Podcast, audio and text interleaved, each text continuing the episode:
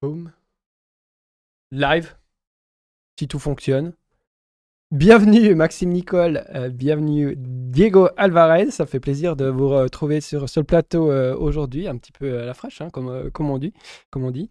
bon, bah, je crois qu'il y a pas mal, de, il y a pas mal de, de, sujets, le monde devient un petit peu, un petit peu fou, si on regarde les pays voisins, la gestion du Covid, ça part un petit peu pourrait-on dire, en sucette. Il y a par exemple les, les, les, Autrichiens là, qui euh, confinent les non-vaccinés. Bientôt, ce sera le pilori, euh, voire l'échafaud pour les, les non-vaccinés. Euh, en France aussi, comment, comment, tu, comment tu vis la, la chose? La dernière fois que tu es venu sur nos plateaux, c'était il y a une, année, une année et demie, Maxime. Mmh. on savait encore pas grand-chose, on faisait déjà un peu les fous. Mais voilà, comment ça se passe là-bas? Euh, bah, écoute, euh, bonjour à tous déjà. Et puis euh, bah, en France, le Covid, c'est assez particulier. C'est tout un mélange de, contradictions, de, d'injonctions, de menaces, de, sanctions. De... je pense que ça, c'est un truc qui est partagé par un peu tous les pays de l'Union européenne, voire les pays du monde entier. L'Ukraine étant un, des, exemples actuels qui, qui laisse à penser que ça continue de glisser faire quelque chose de, de, de plus en plus euh, décalé, ou euh, dangereux. Euh, en France, aujourd'hui, on en est au, au pass sanitaire obligatoire pour, par exemple, les, infirmières, les médecins, etc. en hôpitaux. le pass sanitaire n'est pas encore obligatoire pour les, adultes, mais quand, enfin, en écoutant les, les, politiques de la majorité, c'est pas une idée qui est, qui est, qui est rangée loin dans, dans un tiroir, c'est plutôt quelque chose qui est sur le coin de la table. Euh, on a cette fameuse troisième dose qui, a été euh, rendue euh, obligatoire pour les plus de 65 ans. Alors pour l'instant, sans, effet direct sur la validité du pass sanitaire, puisque pour l'instant le pass sanitaire est, seulement soumis à deux doses. Je pense, changera rapidement, puisque c'est déjà, euh, c'est déjà des bruits de couloir euh, au sein de l'Assemblée nationale. Ouais, en, Israël, ils ont bah, la quatrième dose là, là-bas. en tout cas, la troisième pour le, le, pass, je crois, et la quatrième euh, est recommandée. Enfin, c'est toujours un petit peu à petite, c'est quand même, petite dose qu'on approche. petite dose, hein, sans, faire de, sans faire de jeu de mots. moi, je suis, je suis totalement contre ce pass sanitaire et contre, contre la vaccination obligatoire. Je pense que c'est quand même la première fois de l'histoire où on met la faute euh, on, met la faute sur les gens qui ne sont pas vaccinés, alors que, euh, que si ce vaccin fonctionnait correctement, seules les personnes à risque devraient se faire vacciner, euh, si on réfléchit à tête reposée. Et, c'est quand même assez rare de voir une vaccination qui demande plusieurs rappels en moins d'un moins an. Quoi. On est, on est je crois que la, vaccination, si je me rappelle bien, a débuté à peine il y a un an en France. on est déjà une troisième. On voit que la quatrième, c'est pas quelque chose qui est, qui est loin non plus. moi, j'ai aucune dose de vaccin. Euh, ça m'empêche pas de, faire attention aux gens qui sont, euh, qui sont fragiles. Euh, en l'occurrence, je suis quand même assez étonné que dans l'espace public et dans la réflexion des citoyens, il n'y ait pas cette question qui se pose pourquoi faire des, rappels de vaccins aussi rapprochés? Il n'y a pas de, tous les autres vaccins, parce qu'on parle souvent des autres vaccins, c'est des rappels qui prennent plusieurs années. Un vaccin, vous le faites, vous êtes protégé, déjà protégé pendant des années, vous faites un rappel parce que la protection, au bout de 5, 10 ans, commence à diminuer. Euh, ça dépend pour lesquels. Euh. Oui, ça dépend pour lesquels, mais je veux dire, en général, c'est quand même plusieurs années. C'est pas euh, un rappel tous les six mois. Et en général, si des rappels doivent être courts, c'est quand vous êtes jeune. Il y a des vaccins pour les enfants, par exemple. Il y a le vaccin qui, qui, est fait dès la naissance, et puis après, il y a un vaccin dans la quatrième année, dans la sixième année, etc. Donc c'est c'est quand même plusieurs années. C'est pas un vaccin, puis, puis six mois plus tard, un autre vaccin, un autre rappel, puis six mois après, encore un autre rappel. donc, donc voilà. Après, moi, je suis pas du tout épidémiologiste euh, ni expert des vaccins, donc euh, je ne remets pas en cause l'efficacité euh, que ça peut potentiellement avoir sur le fait d'avoir une forme grave. mais je, me dis quand même que ça pose question et, et, puis je vois aussi que ça c'est une question que je vais vous poser. En Suisse, il y a un traitement médicamenteux qui a été mis en autorisation sur le marché, non? Pas mmh, encore. Non, pas à ma connaissance. Ils ont fait un peu comme ailleurs, c'est-à-dire ils ont, interdit les, produits. Parce qu'au début, les, médecins suisses travaillaient beaucoup avec l'hydroxychloroquine hein, euh, dans les universités, euh, enfin dans les, dans les centres euh, de santé universitaires. Et puis, je crois que ça a gentiment été un peu interdit. Alors, je sais pas par quel biais ils ont interdit la chose, si c'était des recommandations ou, ou formellement une interdiction. Euh, un peu la même chose avec l'ivermectine, je crois. Mais là aussi, je n'ai pas forcément tous les détails. J'ai remarqué que quand je rentre dans le, débat, je dirais, scientifique de la chose. J'en sais pas suffisamment pour, euh, faire des points euh, concrets et définitifs. Donc voilà, je joue un peu l'humilité par rapport à ça. Euh, néanmoins, sur le plan philosophique, on peut toujours discuter de ça. On en discute beaucoup en Suisse. Pourquoi aussi? Parce qu'on va voter dessus pour la deuxième fois en plus. hein. Le 28, là ouais, exactement. Euh, le truc, c'est qu'on se fait toujours un peu enfumer parce que, si tu veux bien, ils font une- des lois, mais liées avec d'autres choses. C'est-à-dire que là, euh, ce qu'on va devoir voter, c'est des aides financières pour effectivement peut-être le manque à gagner euh, qu'il peut y avoir dans certains domaines face à, à cette, à cette pandémie. Et euh, en même temps, ils nous disent, ils nous mettent des textes de loi pour euh, valider euh, le, fait que l'État peut instaurer un, un pass Covid. Donc, si tu veux bien, c'est soit on vote tout, soit on vote rien. Ah d'accord, ok, il n'y a pas la possibilité de dire oui pour ça, non pour Non, ça. du coup, il y a une Ah, espèce d'amalgame. Du coup, on parle pas vraiment des, des mêmes choses, etc. Euh, on voit que le- les autorités sont assez confiantes parce qu'elles font absolument pas campagne du tout pour ça. On, on ne voit que les opposants, euh, ceux qui s'opposent pas à la vaccination été, euh, ou à quoi d'autre, mais qui s'opposent clairement euh, au pass sanitaire. hein. J'ai été halluciné, moi, de voir des- de l'affichage public. euh, En Ouais. France, ça n'existe pas, ça. hein. Ah oui. L'affichage public, euh, par exemple, à Vevey, euh, où c'est marqué pourquoi questionner un, un- Alors, je vais, je vais vous dire exactement la, la photo parce que ça m'a. Ouais, il y en a, partout, c'est des affiches.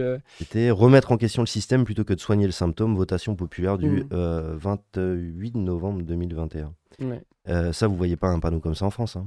Si vous avez la, la, la- la mauvaise idée, alors je dis la mauvaise, c'est bien choisi. hein.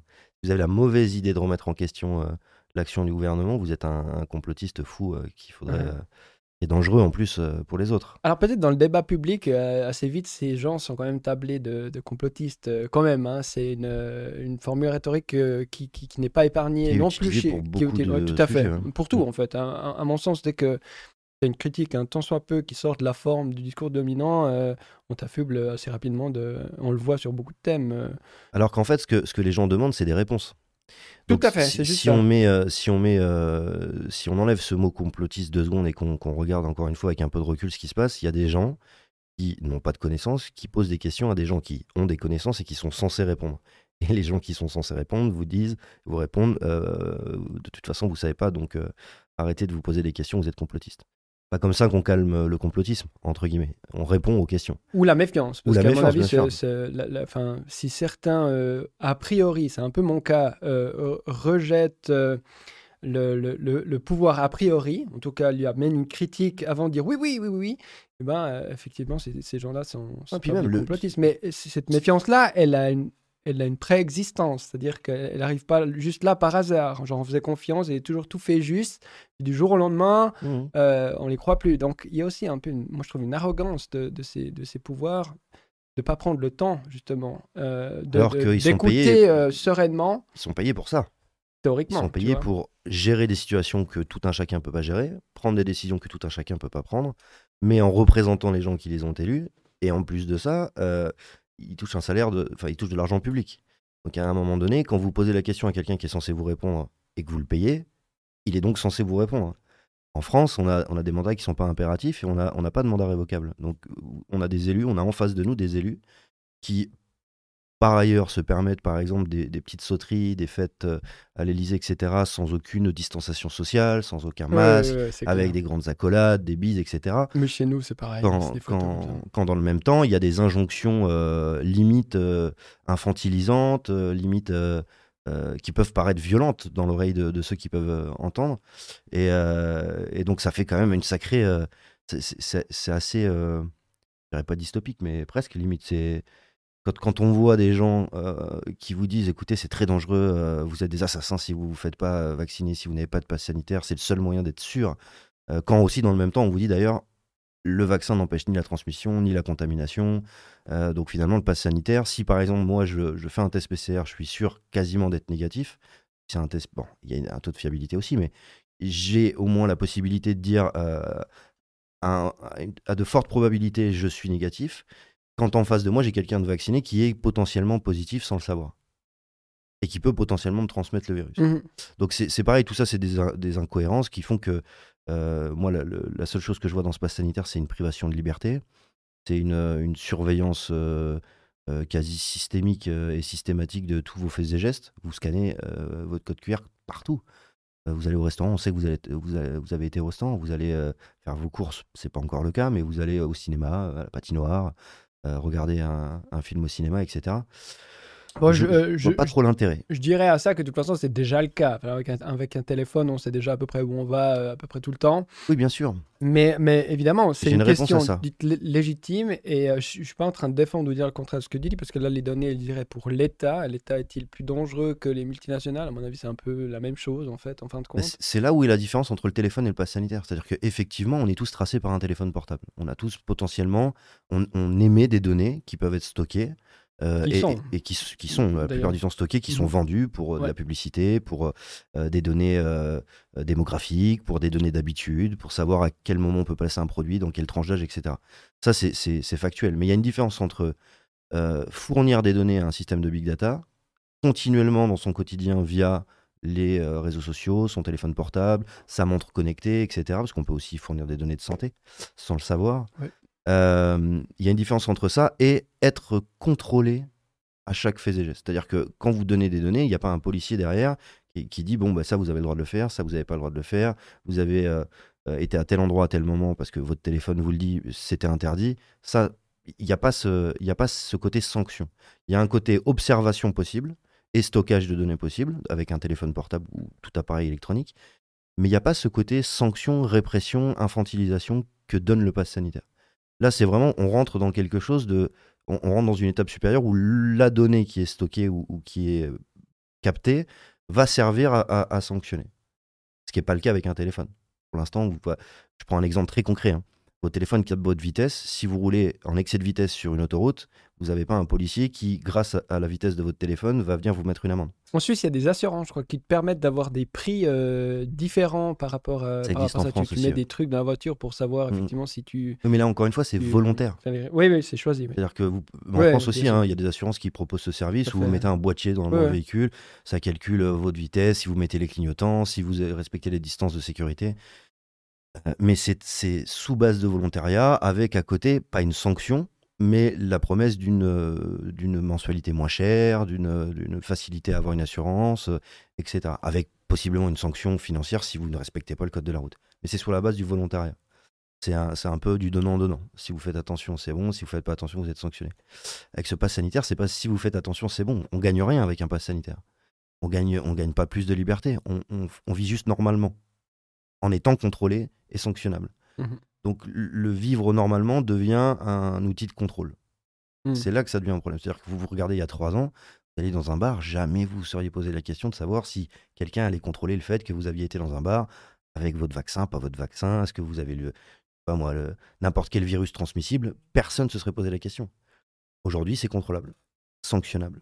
L'idée derrière, c'est quoi? La justification C'est euh, d'éviter la surcharge des, des hôpitaux. Je crois qu'il n'y a pas une étude de- qui est ressortie en France, mais tu vois, les études, c'est toujours le problème. Donc, quand on discute, c'est que tu en auras toujours une qui contredit la première, et puis euh, finalement, on croit laquelle.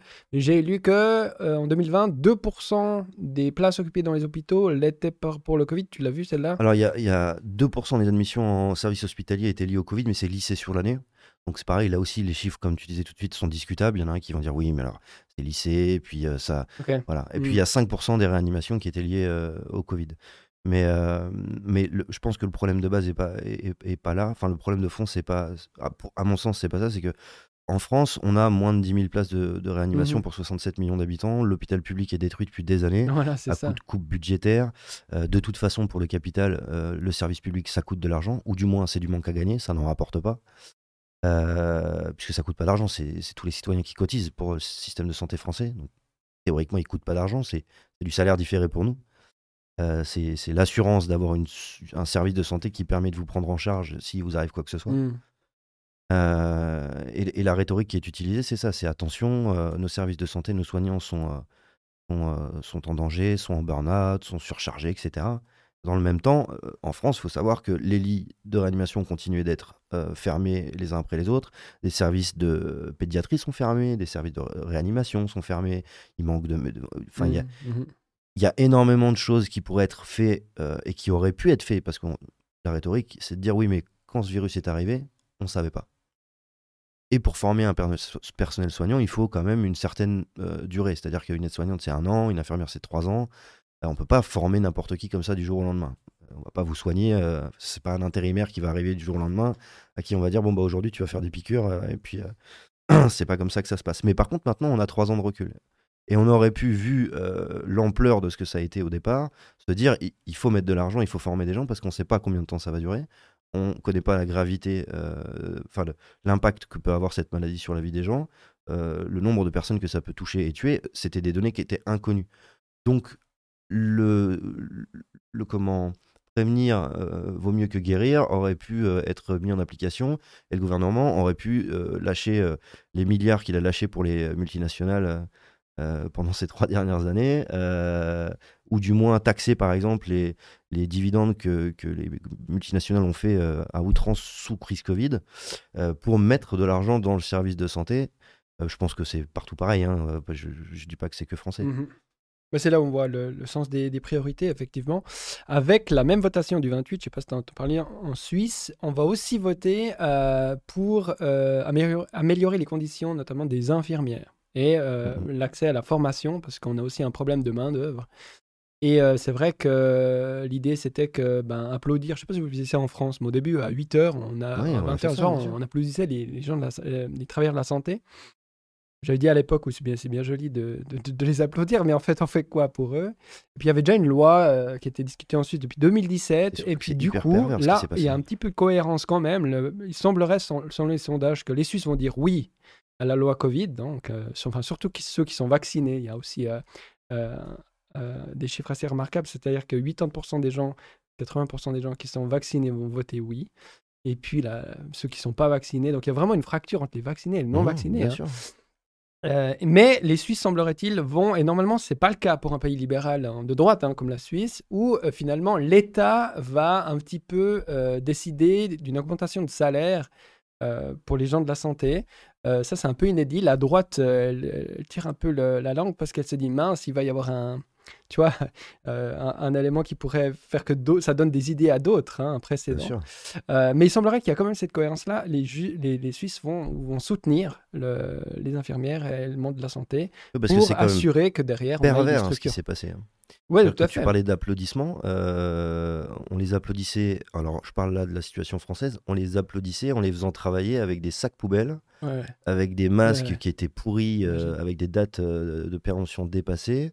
Euh, même positif Covid, on leur a demandé de travailler. Euh, quand quelques mois plus tard, on, leur on les a menacés de licenciement. Euh, et, enfin, on les a menacés, on les a licenciés. On les a licenciés, bien sûr, oui. Il y en a combien en France Alors, si on écoute le gouvernement, il y a 3000 personnes sur, sur 3000, ouais, si on écoute le gouvernement. Si on regarde par contre les offres d'emploi, il y a plus de 45 000 postes à, à pourvoir. Et quand on regarde la situation euh, de, de, certains services d'hôpitaux euh, euh, parisiens ou d'hôpitaux de grandes villes, leurs services sont complètement en surcharge parce que déjà que avant il fallait une personne pour le boulot de 4, maintenant je pense que c'est une personne pour le boulot de 8 peut-être. Mmh Donc moi, je, moi je plains ces personnes-là vraiment. Hein. J'ai de des gens que je connais qui travaillent sous tension tous les jours avec des, des, des, des journées de travail qui sont inhumaine, avec, enfin quand je dis inhumaine, euh, je pèse mes mots, hein, parce qu'il y, a des situations de travail dans le monde qui sont, bien, bien pires, mais pour dire que quand vous faites des rotations de 12, 13, 14, 15 heures, vous rentrez chez vous 4 heures, vous avez à peine le temps de, dormir, de manger, etc. Puis vous revenez au travail parce qu'en fait, il n'y a pas assez de personnel et il n'y a pas le choix. Sinon, il y a des gens qui risquent de mourir, parce que, sans parler Covid, hein, parce qu'ils sont sous monitoring pardon, et qu'ils ont besoin d'une assistance euh, ou d'une surveillance H24 parce que voilà, ils sont euh, ils sont à deux doigts de désaturer. Euh, alors pour ceux qui ne savent pas, c'est euh, à deux doigts d'avoir une oxygénation du sang qui, chute et, donc euh, possiblement de faire une crise cardiaque, etc. Et ça arrive, malheureusement. Moi, je discute avec des, aides-soignantes. Les décès parce qu'il y a un manque de personnel en France, ça arrive. C'est-à-dire que ce pas des gens qui, auraient, qui, qui étaient condamnés, c'est des gens qui sont décédés parce que manque de personnel ou manque de moyens. Et ça, les familles, euh, bah, vous imaginez bien que le chef de service va pas annoncer aux gens, excusez-moi, il n'y avait pas d'infirmière entre 8h et 10h à 8h20. Quand le mmh. monitoring a sonné en disant qu'il était mort, enfin que le cœur s'est arrêté, bah, on a personne qui est venu le sauver. Alors moi, j'ai même l'impression que ça, c'était c'est pas corrélé euh, à, la, à, la, pandémie. Il y avait déjà euh, ces problèmes de, de, manquement et de. de non, mais de... l'hôpital français, c'est, ça fait des années qu'il ouais. qu tire un signal d'alarme. Comme euh, c'est ça. les pompiers. Mais un peu partout en Europe, hein, j'ai l'impression. Ouais, parce c'est la même chose en Angleterre, fois, aux États-Unis, on parle pas. Enfin, c'est, c'est, du service public et le service énorme. public ne rapporte pas d'argent au capital. Mm. Donc, euh, si le service public coule, c'est pas grave. Les gens, euh, les gens, on leur euh, pointera du doigt une, une, une cause qui n'est ouais. pas la bonne. Euh, les gens se taperont les uns sur les autres en disant euh, c'est l'étranger, c'est c'est les feignants de chômeurs, c'est enfin, ce sera toujours le problème de, de, tout le monde, sauf de celui qui finalement a pris la décision de, de laisser faire et, et a choisi de Et mettre de l'argent. Tu as remarqué que c'est pas souvent le thème qui est mis euh, au cœur des débats quand on parle de, des problématiques auxquelles on fait face aujourd'hui et auxquelles on n'arrive peut-être pas. C'est vrai qu'actuellement, par exemple, il y, y, a une remontée des cas et donc on suit aussi un peu des, des hospitalisations. Je crois qu'on est à 15% des lits de, euh, occupés, hein, des lits de réanimation mmh. ou de, de, Je ne sais pas comment on les appelle. Euh, ça monte un peu.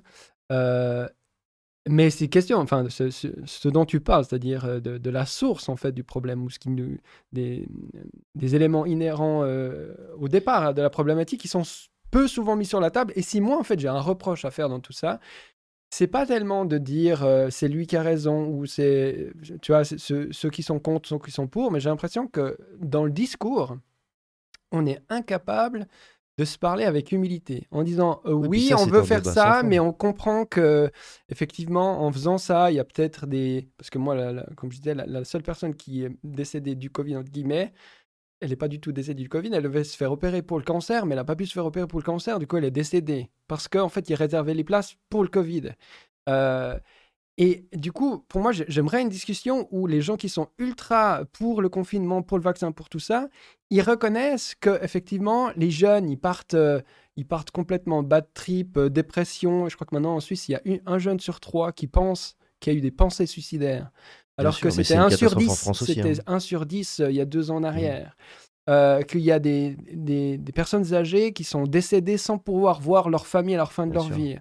Euh, ça ne veut pas dire que ça justifie pas de faire euh, attention, ce, attention mmh. ou ce que même éventuellement se vacciner ou ce qu'ils proposent. Mais ce qui me gêne, c'est qu'on refuse même de parler, si tu veux, de, de, de, des conséquences négatives. Et à partir de là, moi, j'en déduis qu'ils sont de mauvaise foi, parce qu'une personne qui ne veut pas voir des éléments importants d'une problématique, bah, finalement, moi, je les trouve pas crédibles et je, je deviens méfiant. Et c'est surtout que la rhétorique qui est utilisée, c'est justifié en fait. Bien sûr. Et puis la rhétorique qui est utilisée par les gens dont on a, on a une méfiance, c'est la, la, fameuse balance bénéfice-risque. Et dans cette balance bénéfice-risque de, de, de, tout ce qui est mis actuellement en place, il parle que du bénéfice potentiel, ouais. avec un pourcentage. Tout le temps. Et, voilà. Maintenant, moi, je voudrais, euh, je voudrais essayer de faire comprendre aux gens que euh, ce, si on commence à se dire, oui, mais alors, euh, c'est de la faute du non-vacciné, oui, mais c'est de la faute du vacciné, oui, dans, dans, ce débat-là, il faut comprendre que ça s'arrêtera jamais si on part dans, dans, dans, dans cette rotation-là. Mm. parce qu'au final, si on ne respecte pas le choix de chacun, ben, on n'a qu'à vivre dans un scaphandre au fond d'une cave parce que tout, tout, tout peut nous tuer. Donc euh, je dis pas qu'il faut faire n'importe quoi. Faut pas rouler à 350 km/h en moto sans casque euh, en fermant les yeux. C'est complètement stupide. Mais je pense que il y, a des responsabilités à prendre de, de tout un chacun. Moi, j'ai pas attendu un Covid-19 par exemple pour euh, ne pas ne pas aller voir mon grand-père qui est fragile quand quand il y avait une épidémie de grippe il y a quelques années. Et j'avais pas besoin d'une amende à 135 euros, d'un Covid, passe, d'un passe sanitaire ou quoi aux caisses. Mmh. Et un message que je voudrais faire passer à ceux qui sont vaccinés, euh, et qui veulent. Euh, ben, oui, mais j'ai pas fini ma phrase, tu vas voir. Non, non, mais c'est. Aux vaccinés qui veulent l'imposition de ce pass sanitaire. Oui. C'est donc encore une catégorie. Non, parce que la caméra, ils n'ont pas vu, mais je l'avais dit, mais effectivement, je, je me suis vacciné. Le, le, le, petit message que j'ai à, à, faire passer, c'est euh, on parle par exemple de 15% d'occupation des services de réa. Ce qui veut dire qu'il y a une majorité de pourcentage qui est occupée par des personnes qui ont d'autres pathologies que le Covid-19. Mm -hmm. Partons du principe qu'il y a des pathologies qui sont par exemple le cancer. Euh, le cancer peut être produit par énormément de, de, facteurs comme la malnutrition, la malbouffe, euh, le tabac, l'alcool, etc. Euh, ceux qui sont vaccinés et qui sont absolument pour le pass sanitaire parce que ça engorge les services de réanimation et que c'est donc potentiellement dangereux pour les autres. est-ce qu'ils seraient euh, d'accord, c'est une question, hein, pas euh, ni une critique, ni, Mhm. ni quoi que ce soit, est-ce qu'ils seraient d'accord demain pour que leur passe sanitaire soit valide à partir du moment où ils ne mettent pas en danger les services de réanimation en arrêtant de fumer, en arrêtant de manger de la nourriture euh, remplie d'OGM qui peut potentiellement produire des cancers, et donc sur 10, 15 ou 20 ans, les amener en service de réanimation avec des traitements lourds, qui coûtent cher, qui occupent des places, etc. Est-ce qu'on va en arriver là, dans l'hygiénisme? C'est-à-dire qu'aujourd'hui, des gens se font vacciner. Ça, c'est un choix personnel. Et ils ont tout à fait le droit de le faire. euh, mais ils veulent imposer une société où, si on n'accepte pas de rentrer dans l'hygiénisme, on est exclu. Mhm. Donc la question que je me pose, c'est si les gouvernements font ça pour l'intérêt de la santé des gens, euh, quand est-ce qu'on a une, euh, une, une émission nationale tous les jours ou tous les, toutes les semaines avec les chiffres des décès des cancers euh, Puisque ex- effectivement, Ou de l'obésité. ou de l'obésité, effectivement, ça ne se transmet pas. Mais par contre, rien n'est fait pour euh, empêcher un, un industriel de mettre de la merde dans sa bouffe. Rien n'est fait pour empêcher les vendeurs de tabac d'en vendre. Moi, je suis fumeur. hein. Euh, donc, j'aurais peut-être potentiellement des risques de Enfin, j'ai potentiellement des risques de cancer plus élevés qu'un non-fumeur. Euh, quand est-ce que le gouvernement dit écoutez, c'est pour votre santé, donc on va mettre un pass sanitaire Ceux qui fument, ceux qui boivent, ceux qui mangent le McDo, euh, boivent du Coca-Cola ou ce genre de choses, ben, comme vous avez plus de risques pour la société, eh ben, vous aurez un pass sanitaire réglementé, vous serez partie de telle catégorie, donc vous n'aurez pas le droit de faire ça, ça, ça, ça. On le voit déjà pour certains trucs. Par exemple, quand vous avez dépassé un certain âge, quand vous avez certaines maladies euh, qui sont, euh, euh, comment dire, à haut risque, vous pouvez pas faire de crédit. Vous pouvez pas acheter une maison. Mhm. Ça, c'est les assurances qui, Voilà. évidemment. Donc il y a cette partie-là. Mais si vous foutez ça sur euh, votre vie de tous les jours et qu'on vous dit bah vous fumez donc vous avez un risque de mourir dans 20 ans donc euh, vous, vous pouvez pas accéder à la propriété. Ou alors euh, ben, comme vous risquez euh, et ça c'est pareil dans le malus des assurances comme vous risquez d'avoir plus facilement des accidents de santé ben, vous allez payer plus cher en assurance maladie. Ça serait des logiques qui, qui, qui, vaudraient. Certains pourraient rétorquer que c'est déjà un peu le cas, parce qu'on regarde sur, sur la cigarette, par exemple, c'est marqué fumez-tu. Donc on met Bien dans l'inconfort, le, on met des taxes. En Suisse, je sais pas combien ça coûte, un paquet de cigarettes. Ça euh. coûte beaucoup moins cher qu'en France. C'est vrai beaucoup moins cher. Donc il y, a- il y a déjà une, une injonction de l'État euh, à essayer de minimiser ou à, à de, porter, un- un- de faire porter un poids euh, à l'utilisateur. Donc on, on pourrait rétorquer dans ce cas-là, mais oui, mais c'est déjà le cas. Ce que tu dis Ouais, euh, est c'est un- déjà fait d'une C'est certaine un poids manière. qui n'empêche pas. Alors, ça réduit certainement le nombre de fumeurs, admettons. Mais euh, je prends un exemple très concret. hein. Pendant, le confi- Pendant le premier confinement en France, les tabacs étaient ouverts. Les librairies étaient fermées. C'est-à-dire Mhm. que pendant le premier confinement, lire un livre, c'était plus dangereux pour la santé que de- d'aller acheter un paquet de cigarettes. Vous voyez, donc fumer-tu, ils auraient, donc sur les livres, euh, il aurait fallu euh, mettre quoi? Lire tu plus que la cigarette? Enfin, c'est, C'était ridicule. C'est Ouais, ridicule. non, après, les incohérences, c'est clair. Et après, l'autre incohérence, c'est que, euh, ok, d'accord, c'est marqué fumez-tu sur un paquet de cigarettes? Mais l'augmentation de tarifs réduit peut-être le nombre de fumeurs, mais n'arrêtera jamais euh, les gens de fumer. Si vous augmentez juste le prix de 20 centimes ou de 30 centimes. Oui, on a vu ça avec euh, toutes les drogues d'ailleurs. Hein, drogue dure, tu, tu, tu mets 1000 francs, bah, les gens ils vont, ils vont les trouver. quoi. pas, la- c'est pas la- On a un exemple très concret. euh, confinement, vous sortez dehors, bah, c'est cent- c'est 135 euros. Vous ressortez, c'est 700 c'est 750. Vous ressortez, c'est 1500. Vous ressortez, c'est la prison. Le paquet de cigarettes, vous vous l'arrêtez de fumer? Bon, on va mettre 20 centimes de plus, puis on va mettre fumer-tu sur le paquet. Mhm. Vous voyez ce que je veux dire? Ouais. À un moment donné, il y a une, une, une, euh, une échelle de sanctions pour soi-disant, quand on entend, quand on écoute cette rhétorique, soi-disant la santé des gens, qui est, qui est à, à double vitesse encore. Il y a un côté, bah oui, les industriels vont perdre de l'argent, donc on va mettre 20 centimes de plus, ce qui va leur permettre d'ailleurs de gagner un peu plus d'argent. Non, parce général, c'est des taxes pour l'État. hein. Oui, mais l'É- l'État, c'est pareil, il enfin, c'est de l'argent qui gagne. L'État, mais pas Oui, les industriels. Pas l'État, c'est nous. Donc quelque part, c'est on est censé gagner de l'argent. Bon.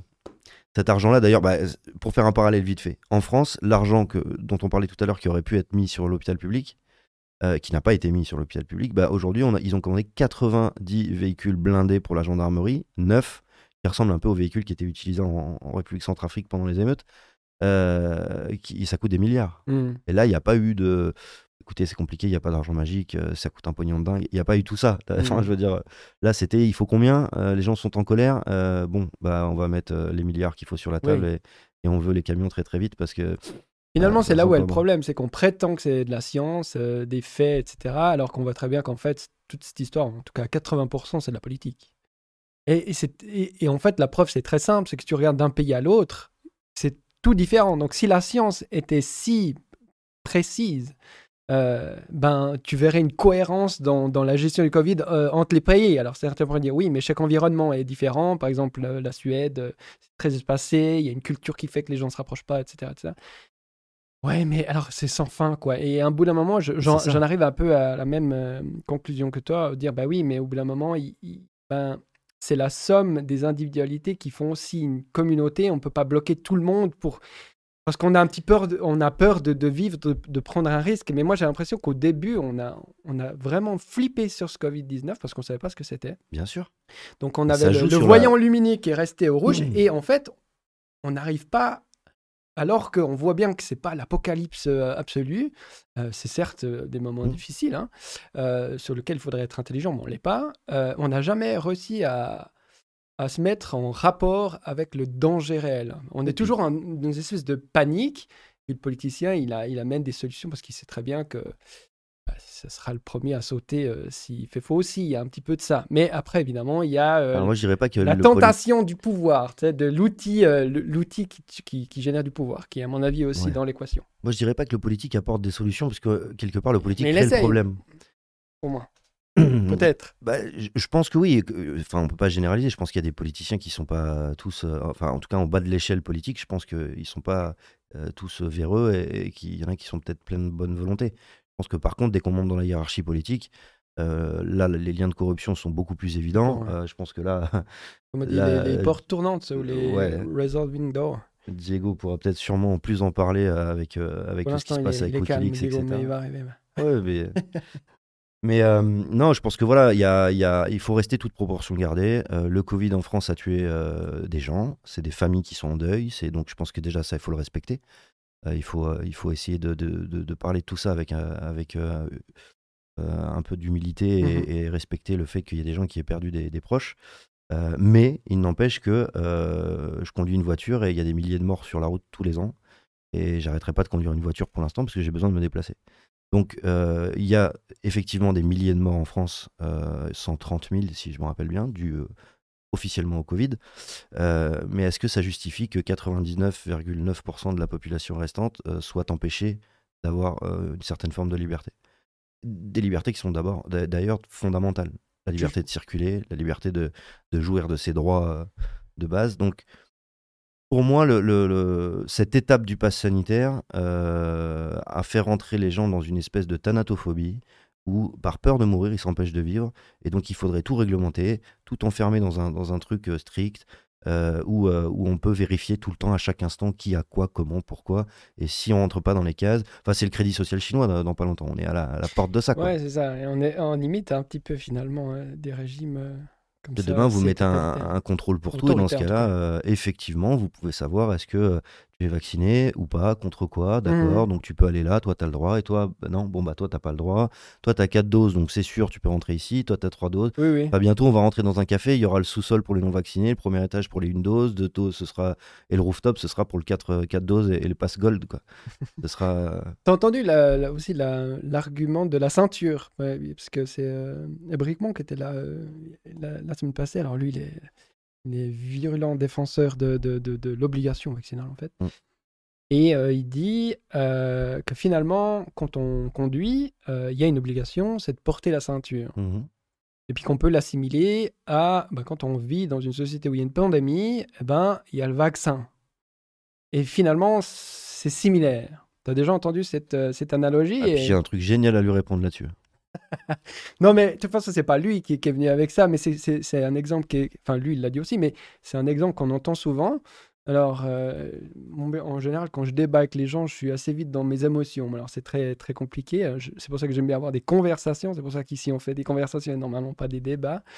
Euh, ça ne veut pas dire qu'on est toujours d'accord. Alors, vas-y, qu'est-ce que tu répondrais? Bah, Je lui dirais, la ceinture réduit les risques de, de, lésions graves. Mais quand vous dépassez 100 km/h, la ceinture. J'ai travaillé comme dépanneur sur autoroute, j'en ai vu des accidents. Et je peux vous dire que la ceinture, même sur les crash tests, si ça fait joli, euh, quand vous tapez à 100 km/h en voiture, bah, la ceinture, elle vous, elle vous broie les, les, les, organes internes parce que le, choc à la décélération fait que euh, bah, le corps humain supporte pas. C'est d'ailleurs pour ça que les véhicules qui passent les crash tests, ils sont, euh, ils sont faits pour, être, euh, ils sont fabriqués de manière à absorber un maximum le choc Mhm. pour éviter que justement vous soyez euh, euh, tué par la ceinture. Donc oui, effectivement, la ceinture peut sauver des vies, mais encore une fois, c'est pas si vous roulez à 150, c'est pas la ceinture qui vous sauve la vie. C'est un coup de chance. C'est-à-dire que ça Mhm. dépend comment vous allez taper, ça dépend le véhicule que vous avez, c'est tout un tas d'éléments. Donc dire que euh, le vaccin du Covid, c'est la ceinture de la voiture de la vie, euh, je dirais que ce monsieur doit comprendre une chose. Vivre, ça tue. C'est-à-dire que dès le jour où on vit, où on sort de- du ventre de notre mère, on est déjà en train de mourir. On a un, un- un timer. Et, et c'est déjà fini. C'est-à-dire que si ce monsieur pense que, euh, que l'immortalité, c'est quelque chose qu'il va pouvoir connaître avant de mourir, ben, je Non, lui je souhaite. Moi, moi je, je, je, je rêverais pas d'être immortel. Je pense qu'il y a- il y a des choses à vivre dans la vie, puis à un moment, il faut que ça s'arrête. Je crois pas que ça va jusque-là, mais effectivement, il y a quand même une tendance, et je suis assez d'accord avec ça, d'éviter tout risque pour, euh, d'une certaine manière, euh, manière euh, défier la, la mort, même si je pense pas qu'il en est là. hein, il est quand même conscient que voilà. Il faut bien comprendre ce que je dis. hein. de- Je dis pas pas que vivre, c'est prendre des risques obli- obligatoirement en, en mettant sa vie en danger tous les jours. C'est pas ce que je dis. Je dis que vivre, c'est un risque. Vivre, c'est bah, le risque de mourir. Mais on peut très bien, ce monsieur peut très bien, euh, je lui souhaite pas du tout, hein, mais il peut très bien mourir d'un AVC chez lui, euh, euh, qui a rien à voir avec le vaccin, qui a rien à voir avec une ceinture, qui a rien à voir avec le fait de fumer ou de boire. Il peut très bien avoir un accident de vie, glisser dans sa baignoire, sûr, etc. là, il y a une notion euh, commune, c'est-à-dire que oui, individuellement, tout ça c'est possible, mais lui, lui évidemment, et c'est l'argument central hein, de ceux qui, qui sont pro-vaccin, pro-pass, etc., c'est les autres. Même si on est d'accord que là, euh, vacciné, pas vacciné, passe pas. pas Ah, j'aurais adoré a discuter avec ce monsieur. a- Les autres, pourquoi a- Ouais, ben, Parce que le vaccin de base, un vaccin, c'est fait pour se protéger soi-même, pas fait pour protéger les autres. Un vaccin, ça vous empêche. Vous prenez un vaccin pour éviter d'avoir une maladie. les deux, Alors là, dans ce cas-là, peut-être parce qu'on peut transmettre le Covid. c'est ça. Peut-être. Mais même avec trois ans de recul, enfin deux ans de recul sur les vaccins, qu'est-ce qu'on constate? On constate que le vaccin Covid-19 réduit le risque de forme grave Mhm. pour une tranche de population précise. Euh, la tranche moyenne des gens qui sont décédés du Covid en France, c'est 80 ans presque. Oui. Donc moi, j'ai par exemple 34 ans. Je fais pas partie de cette tranche d'âge. J'ai pas de facteur de comorbidité à part le fait que je fume, mais euh, il n'a pas été euh, prouvé pour l'instant que le fait de fumer était un, un élément aggravant dans, dans- dans- dans le risque de contracter le Covid-19. En tout cas, moi, ça fait deux ans que, que je suis dans cette crise. J'ai pas fait de confinement particulièrement. Je, respecte les gens qui veulent prendre de la distance, qui mettent un masque et qui veulent pas de contact physique, mais ceux qui veulent faire la bise, je vis tout à fait normalement depuis deux ans. J'ai fait des manifestations avec des dizaines de milliers de personnes dans Paris, euh, etc. Donc, euh, au milieu d'une foule euh, où, euh, évidemment, on se dit bonjour, on se fait la bise, etc. Et, euh, j'ai la chance de ne pas avoir contracté cette maladie. Mais je me suis pas empêché de vivre. Ouais. C'est deux, trois ou quatre bises euh, chez vous? Euh, pff, alors ça dépend. En Bretagne, Ouais, euh, en Bretagne c'est deux, en Normandie c'est trois. Ici apparemment c'est trois. Je me fais avoir à chaque fois. Euh, mais, mais mais officiellement voilà parce que c'est pareil au niveau social, c'est devenu tellement compliqué de parler du Covid que que les gens de- regardent ce qui se passe autour avant de pouvoir avant de s'exprimer. C'est-à-dire que si si j'étais euh, quelqu'un qui a peur de dire ce qu'il ce qu'il pense, je dirais non non moi je fais pas la bise, je, je Mhm. check et je désinfecte Mhm. Je désinfecte. tout de suite. Le- Mais c'est peut-être ça, en fait, le, le plus grand drame euh, dans tout ça, c'est une certaine euh, méfiance face à l'autre. euh, Qu'est-ce Ouais, qu'il pense? A- Il pense comme moi, est-ce qu'il a fait ceci, il a fait ce que là Alors qu'au final, ouais, et ça, c'est euh, c'est Ça vraiment. crée des troubles, des troubles post-traumatiques. Il y a Ouais, des gens qui sont vraiment euh, devenus presque Bah oui, thanatophobes, euh, est- agoraphobes, je veux dire. Oui, parce qu'on est des animaux sociaux, donc évidemment, c'est- normal que la relation à l'autre prenne une place majeure. Mais en fin de compte, il va falloir s'y habituer, euh, parce qu'en fait, c'est endémique, et puis euh, c'est comme la grippe. Donc euh, le Covid, en fait, disparaîtra jamais. Et, Donc, et- et- et peut-être qu'une autre maladie viendra pire que le Covid? Voilà, Et, donc... quelque part, regarde, là, juste un aparté, parce que je parle Mm. beaucoup, euh, on voit le Covid qui a un taux de mortalité qui est quand même relativement très faible. Je, veux dire, je crois que c'est moins d'un pour cent le taux de létalité du Covid. Euh, c'est 0, dans le monde, Ouais, dans le monde. 0,06 0,06%. en deux ans? Combien il y a de chances de prendre une comète sur le coin de la tête? En deux ans. non, je rigole, ça c'était pour euh, mettre un peu d'humour, mais c'est pour dire que si demain on a n'importe quel virus qui a un taux de létalité à 1%, et là les services de réanimation ils sont plus saturés, c'est vous pouvez fermer les hôpitaux, c'est fini. Il y a des morts Ah, partout. c'est l'implosion. euh, Donc, euh, donc c'est sur ça qu'il faut travailler. Plutôt que de priver les gens de liberté, il faut, faut travailler sur comment on soigne les gens. Mhm. Donc, euh, travailler sur des structures de résilience. Ouais, mais ça, ça, ça implique de remettre en cause. euh, Un système Voilà. économique, Voilà, etc. Non mais, je suis- exactement. mais tout à fait, mais je pense que c'est là que se trouvent les vraies questions. bien sûr. C'est-à-dire que moi, je suis pas, je suis pas pour mettre les gens en danger. Je suis pas pour en avoir rien à foutre de, de diffuser un virus. Au contraire, je suis pour que moi, je cotise pour une sécurité sociale en France, comme euh, tous les Français. Moi, je suis pour, je suis pour ce système-là. C'est-à-dire que j'ai été une fois à l'hôpital dans ma vie pour une triple fracture du poignet.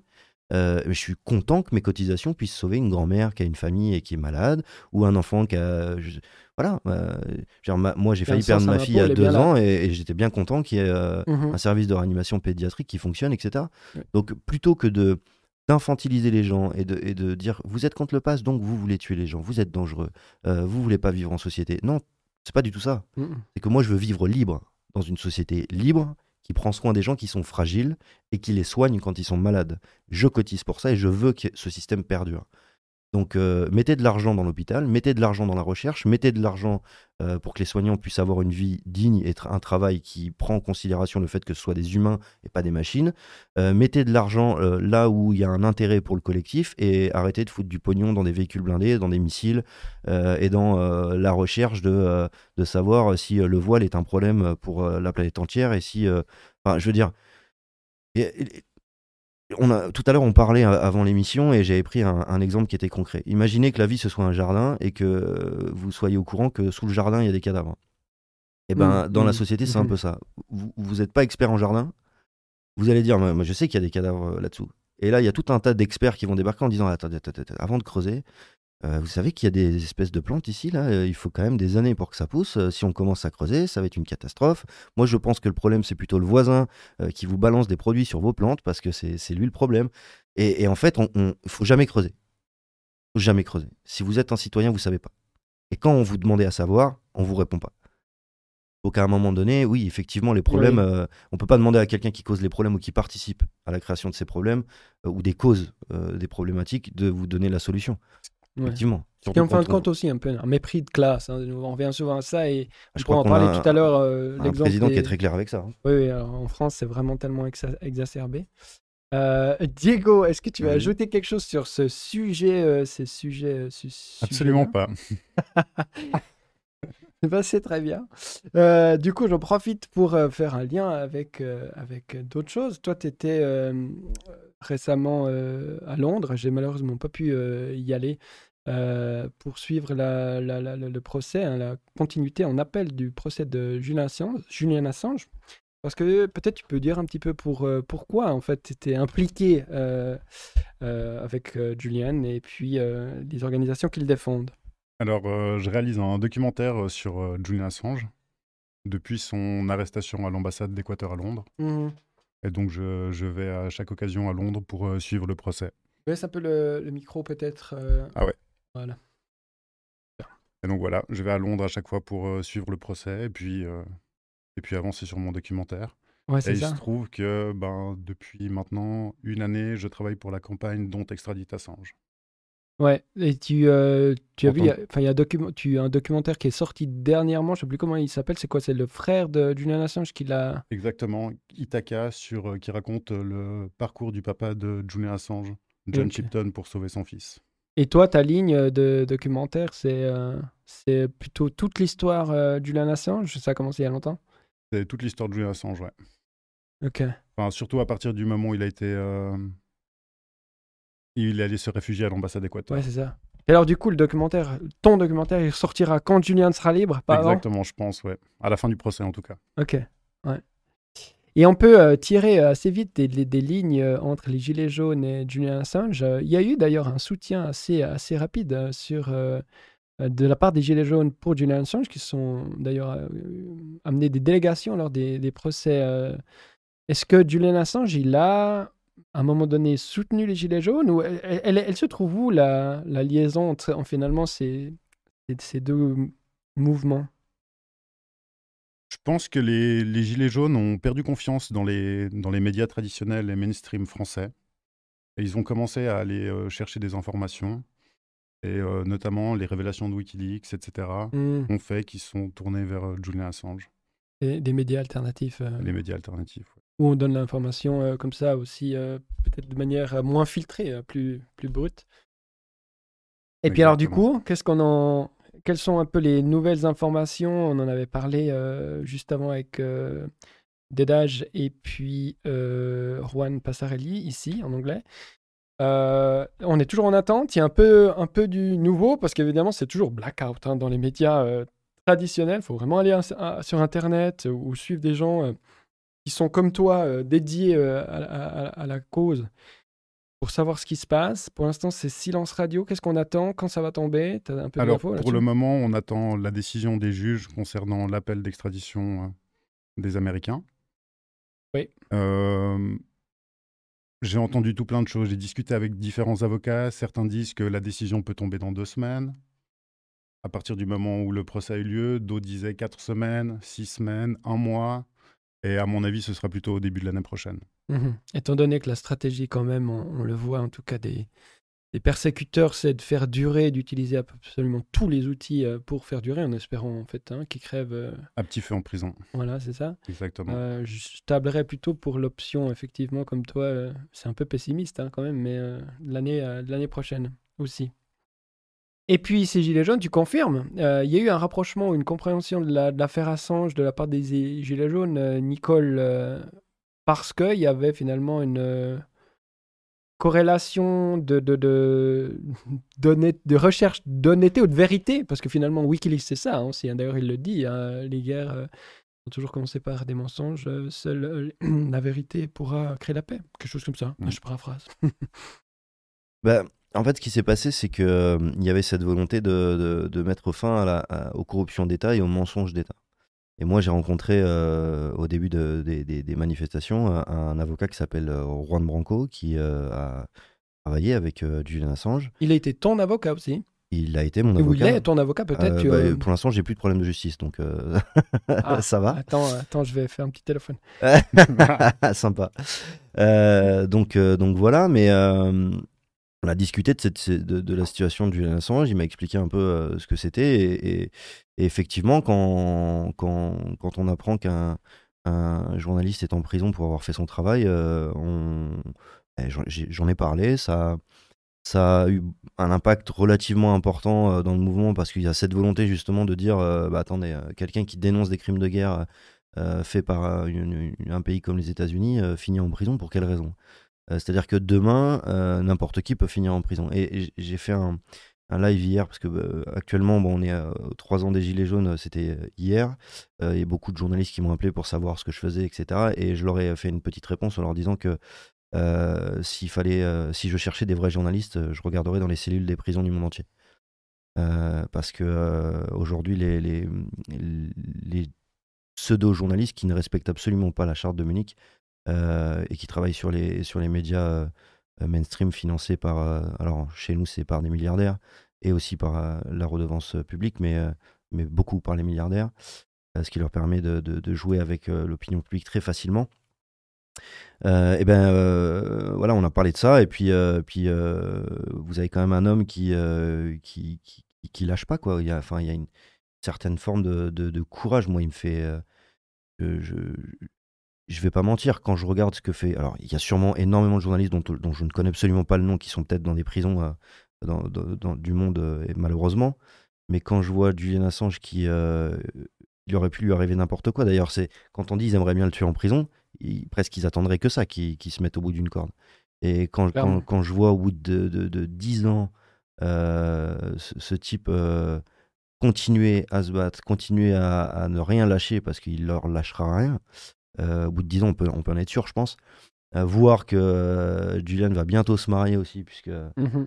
ça a été une requête qui, qui, qui, qui, aboutit et qui va aboutir. Ils, vont faire ça l'année prochaine, début d'année prochaine, je crois. Exactement, normalement. Euh, quand on voit tout ce qu'il y a pu avoir, les, la programmation d'une tentative d'assassinat, euh, l'exfiltration d'une ambassade euh, par des magouilles, l'impossibilité de récupérer le matériel informatique. c'est sans fin, c'est absolument sans fin. C'est complètement hallucinant, mm. sans parler des caméras cachées, des écoutes faites par des sociétés espagnoles sous couvert de je sais pas le vol des langes de ces enfants pour voir l'ADN. Exactement, ça, plus la menace qu'a pu recevoir, enfin les menaces qu'a pu recevoir sa future femme euh, euh, sur la possible divulgation de son identité. D'ailleurs, elle a eu un mhm. courage hallucinant de dire vous voulez vous menacez de divulguer mon identité, bougez pas. Voilà, je suis la femme de Julian Assange. Mhm. Bonjour tout le monde.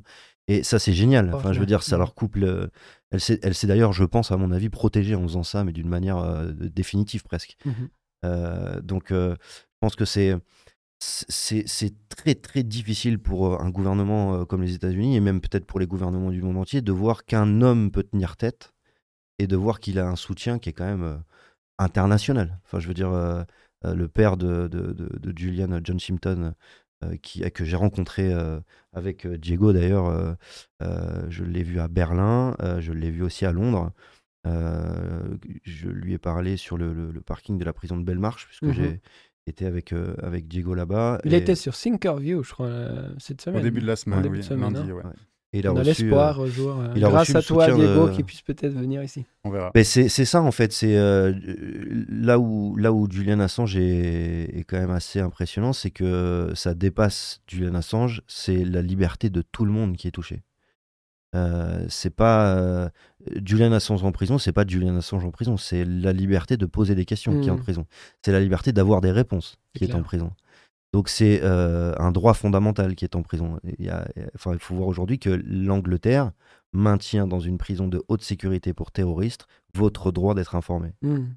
c'est le droit à la vérité. Hein, c'est impressionnant. C'est-à-dire que donc oui, il y a un, un être humain qui d'ailleurs est devenu presque le symbole de ça dans le monde entier, euh, et, il, aura son. Enfin, c'est une abnégation totale. C'est hallucinant ce que, ce que fait cet homme. Euh, donc, il a mon profond respect, même si pour lui, je ne suis absolument rien. Je suis quelqu'un qui le soutient parmi des centaines de millions de personnes qui le soutiennent. Mais, euh, mais ça me va très bien. Et dans le, discours des Gilets jaunes, plus largement, alors je dis pas que tu es porte-parole ou non, voilà, je suis pas porte-parole des Gilets C'est pas le cas d'ailleurs, il n'y a pas de porte-parole à proprement parler. Mais euh, tu, tu ça dépassait parce que bon, toi, tu étais mobilisé pour ça, tu étais hyper engagé, comme beaucoup d'autres. On a fait venir hein. euh, plusieurs bus euh, à mm. Londres. On a été, Mais c'était quelque chose qui était communément discuté dans, dans, le mouvement. Mais en fait, c'est un droit fondamental. Donc, nous, en fait, dans le, lien qu'on pourrait faire entre les deux, c'est que dans le mouvement, on a énormément critiqué la, la, la gestion médiatique et la restitution des faits médiatiques euh, de, ce qui de ce qui se passe depuis trois ans. Parce que je vais dire de ce qui s'est passé pour. Euh, c'est la télévision. Hein, euh, trois ans, hein, c'était. Ça fait trois ans depuis les, les trois ans du mouvement des Gilets jaunes. C'est ça, hier, donc le 17 qui, novembre. Qui, existe encore. Oui, parce qu'en fait, c'est pas le mouvement. C'était le mouvement des gilets jaunes au départ, et puis après, il y a eu une répression sans précédent. Il y a eu mm. le Covid, il y a eu énormément de choses, et du coup, les gens ont pour la plupart retiré leurs gilets, mais ils sont toujours mobilisés, différemment peut-être, mais c'est des gens qui, euh, qui d'ailleurs ont compris que euh, se mobiliser euh, aujourd'hui, c'est s'enlever des étiquettes. Donc il y a des gens qui étaient gilets jaunes mais qui vous le diront jamais et qui diront non, moi je suis un citoyen en colère parce que j'ai vu ce que c'est d'être stigmatisé par, par un truc. Je sais mmh maintenant comment les médias fonctionnent. Donc je, moi j'ai pas d'étiquette. Peut-être j'ai été gilet jaune et vous le saurez jamais. Mais en tout cas moi je suis contre ce qui se passe. Et c'est très intelligent de faire ça. Ça montre que un peu la théorie de Guy Fawkes, euh, où euh, finalement, euh, c'est plus une identité individuelle, mais c'est des gens qui ont compris quelque chose, qui se sont éduqués entre eux. Et ça donne un petit exemple politique qu'il y a la possibilité de sortir des clivages. Quelqu'un qui vous dit Je suis capable de renier une image que j'ai eue pendant deux ans parce que j'ai des convictions qui sont plus fortes que cette image-là. Mmh c'est c'est une bonne leçon d'humilité, je pense, mmh que certains politiques devraient, devraient noter sur un calepin et le poser sur la table de C'est un peu représentatif finalement du, du, mandat euh, Macron aussi, hein, cette révolte. Euh. Mais est-ce que ça changera quelque chose dans les urnes l'année prochaine? Alors, je ne sais pas si ça, avoir, si ça va avoir un impact sur les urnes, parce que je ne suis pas Madame Irma. Ce que je vois, c'est que on a des médias dans le monde entier, hein. mais bon, là en France, parce que j'habite en France, moi, donc j'ai un, un, visuel plus, plus facile sur ce qui se passe en France. Les médias sont toujours en train de parler des Gilets jaunes depuis trois ans toujours inquiets de ce que. Vous savez, on a un, candidat, un candidat de la peur hein, qui est actuellement mis en avant par tous les médias mainstream de, du pays. Mais hier, il s'est adressé aux Gilets jaunes, justement. Tu as vu? Oui, oui, oui, oui, Moi, je lui ai fait une réponse sur Twitter. Ah. D'ailleurs, ah, c'est vrai. Parce qu'en substance, alors je dis, je, je résume, hein, en substance, ce qu'il a dit, c'est oui, je comprends les Gilets jaunes, ils ont, ils ont raison d'être en colère, mais c'est de la faute euh, aux étrangers, surtout aux Arabes. Alors du coup, euh, les assurances sociales, euh, ben, ils en profiteront plus. Et puis du coup, on vous donnera 150 euros chacun par mois. Est-ce que c'est bon? Vous votez pour moi maintenant. Alors je résume un peu, mais est-ce que j'ai bien compris ce qu'il a dit? C'est à peu près ça. Ouais, de toute façon c'est de la récupération politique. Lui, il a, il a la, il a le triple avantage. Il a l'avantage d'être euh, appuyé par euh, un, Quand on dit lui, c'est Voldemort, on est d'accord. Hein. celui dont on ne dit pas le nom. Ouais, ouais, c'est les. Mister Z. Mister Zob. euh... aïe, aïe, aïe. Tu t'as répondu quoi alors? Il euh, faut que je retrouve le tweet parce que je, dans l'idée, beaucoup. Bah, dans, dans l'idée, dans l'idée, je lui ai dit que, que en gros, il, est on n'avait pas besoin de, ce genre de commentaires. Ce, mec fait de la récup, il a fait de la récup honteuse devant, les, le, devant le Bataclan euh, en parlant des attentats. Il a fait, ce, gars, c'est typiquement le, le, le, stimulé du cerveau euh, reptilien humain. C'est-à-dire que la peur fait réagir, ce, fait réagir l'instinct. Bah, il y a Zob qui est arrivé. Voilà. Vous posez trop de questions. La peur de quoi, en fait? Bah, les, peurs, euh, les, peurs qui sont, euh, qui sont créées sur les, conséquences de, de, causes profondes. Ah, oula, Maxime, qu'est-ce que tu racontes? Euh, On sait qu'on a des problèmes économiques et que, et que ces causes, les causes de ces problèmes économiques sont des, des, choix, des décisions politiques et des intérêts de multinationales. Mmh, mmh. Et on sait que ça amène pauvreté, des, des, des, des, différences de classe énormes, des, des, des, gens qui sont obligés euh, de, de, quitter leur pays en bateau gonflable, en traversant des océans parce qu'on bombarde leur pays, etc. Ça, c'est les causes. Et les conséquences, bah, c'est... Euh, regardez, il y a un arabe qui vous pique votre travail. Mm. Vous payez trop de charges, regardez là-bas un chômeur. les femmes commencent à trop poser de questions. Ah, alors, regardez un voile islamique. Donc il y, a toujours des, des, sujets de surface qui n'intéressent que ceux qui sont sur des plateaux de télé. Parce que quand, par exemple, moi j'ai été, j'ai été une fois interviewé à la radio française sur Sud Radio sur le voile islamique. Je leur ai dit, mais je suis une femme? Bah non, d'accord. J'ai un voile sur la tête? Bah non. Bon, bah faites venir une femme voilée et posez-lui la question. Moi, je peux très bien discuter avec une femme voilée, ça me pose aucun problème. Aucun problème. Et une femme non voilée d'ailleurs, aucun problème non plus. Et, et quand je parle avec quelqu'un, je regarde pas si c'est une femme d'ailleurs. C'est un échange d'idées, c'est une discussion, c'est ça, je laisse ça pour les, féministes et les, et les, gens qui ont l'impression qu'il y a toujours une guerre entre les femmes et les hommes. Moi, je parle avec des gens et j'apprends je, des gens et j'essaye de, donner ce que j'ai comme connaissance, même si c'est limité comparé à certains. Mais je pense que tous ces sujets-là, c'est maintenir une tension entre les gens, euh, c'est euh, mmh euh, mettre de l'huile sur le feu, toujours. Plutôt que d'apaiser. Enfin, je veux dire, quand on écoute un, un, un Zemmour parler, moi, ça me fait flipper. Quand on entend sur Thinkerview Zemmour dire je regrette les années 1800, je sais pas si toutes les femmes qui veulent voter pour Zemmour comprennent la position des femmes en 1800. Juste comme ça. Parce qu'à 1800, je suis pas sûr qu'elles auraient eu leur mot à dire. Et heureusement, aujourd'hui, elles peuvent le faire. Et ça aurait pas été grâce à Zemmour s'il avait été là en 1800, quoi, je veux dire. Euh, ça, plus euh, qu'est-ce qu'il faut faire pour les migrants? Il a clairement dit sur Thinkerview, bah moi c'est pas mon problème, ils ont qu'à crever. moi si avec moi on mettrait des polices militarisées aux frontières et, et on tirerait à vue quoi. C'est ça le monde de demain dans lequel on veut vivre. C'est ça, parce que bon, les valeurs françaises, c'est quand même liberté, égalité, et il y a un dernier mot qui est quand même assez important, c'est fraternité. Je veux dire, euh, plutôt que de dire le problème, c'est l'immigré qui traverse euh, la Méditerranée en bateau, parce que c'est pareil, cette immigration-là, elle, dérange Zemmour. Euh, l'immigration économique, quand vous avez des cerveaux géniaux qui viennent donner leur, leur, petite main pour travailler dans le domaine de la recherche, dans le domaine du médical, dans le domaine du, du génie civil, etc., Là, ça pose pas de problème. Quand c'est le français qui est un, immigré euh, euh, et qui part euh, au Canada, en Suisse, aux États-Unis, parce que je crois qu'en fait, les Français sont dans tous les pays du monde. on est peut-être, enfin, on est immigré partout dans le monde. Là, ça dérange pas parce que c'est économique. L'immigré, il dérange quand on lui a bombardé la tronche et qu'il est pas mort dans sa maison. ah merde, du coup, il a traversé la Méditerranée en mmh. bateau, il vient nous faire chier maintenant ici, quoi. Il dérange pas quand il nettoie les chiottes de la villa de, de Bernard Arnault. Parce que Fatima, elle est bien sympa, puis on peut la payer moins cher. Voilà, l'immigré, il dérange seulement pendant les élections, seulement quand il est dans une tente sur une place où il y a des touristes qui peuvent dépenser du mmh. pognon. là, il dérange. Mais c'est assez universel hein, en Suisse. C'est la même chose. Le parti numéro un en Suisse, c'est l'UDC, donc qui n'est pas centriste comme son nom l'indique, ouais, parce que je mais euh, qui est euh, un petit peu un miroir du, du, du quoi, Rassemblement, Rassemblement National ou quelque chose comme ça. Donc euh, ces idées, elles ont toujours été là. Moi j'ai l'impression qu'on les utilise pour faire le buzz parce que finalement Zemmour il mais fait ça, ça il C'est pour ne pas parler des problèmes de fond. Ça. Et puis Zemmour c'est pareil, il veut que les étrangers s'en aillent, mais je sais pas s'il a compris que Zemmour c'était pas français de base, je pense, et que si jamais son oui, truc était voté, il, oui, mais là, il prend l'avion avec tout le monde. Moi. J'ai bien, je me suis, j'ai bien été à l'école, j'ai bien appris la leçon. Euh, bah, pour que, alors, pour que Zemmour soit assimilé, il aurait dû apprendre trois choses. Euh, les, les, gens sont libres d'avoir une opinion qui est différente de la, de la sienne, ça s'appelle la liberté. Les gens sont égaux, euh, ne lui en déplaise, que ce soit les femmes, les hommes, les handicapés et les personnes qui sont d'origine, de religion ou de couleur différente, on est tous égaux. Et on est censé être fraternel, c'est-à-dire pas souhaiter la mort de quelqu'un derrière un mur de barbelé en, lui, en lui donnant la mort avec une arme de guerre. Euh, en, disant tant pis pour lui, il avait qu'à être du bon côté du mur. Donc l'assimilation, c'est euh, être en accord avec la liberté, l'égalité et la mmh. fraternité. Mais en contrepartie, et je il pense propose que Zemmour a quand même quelque chose d'extraordinaire, c'est d'enlever le permis à points. Et là, je suis d'accord avec lui.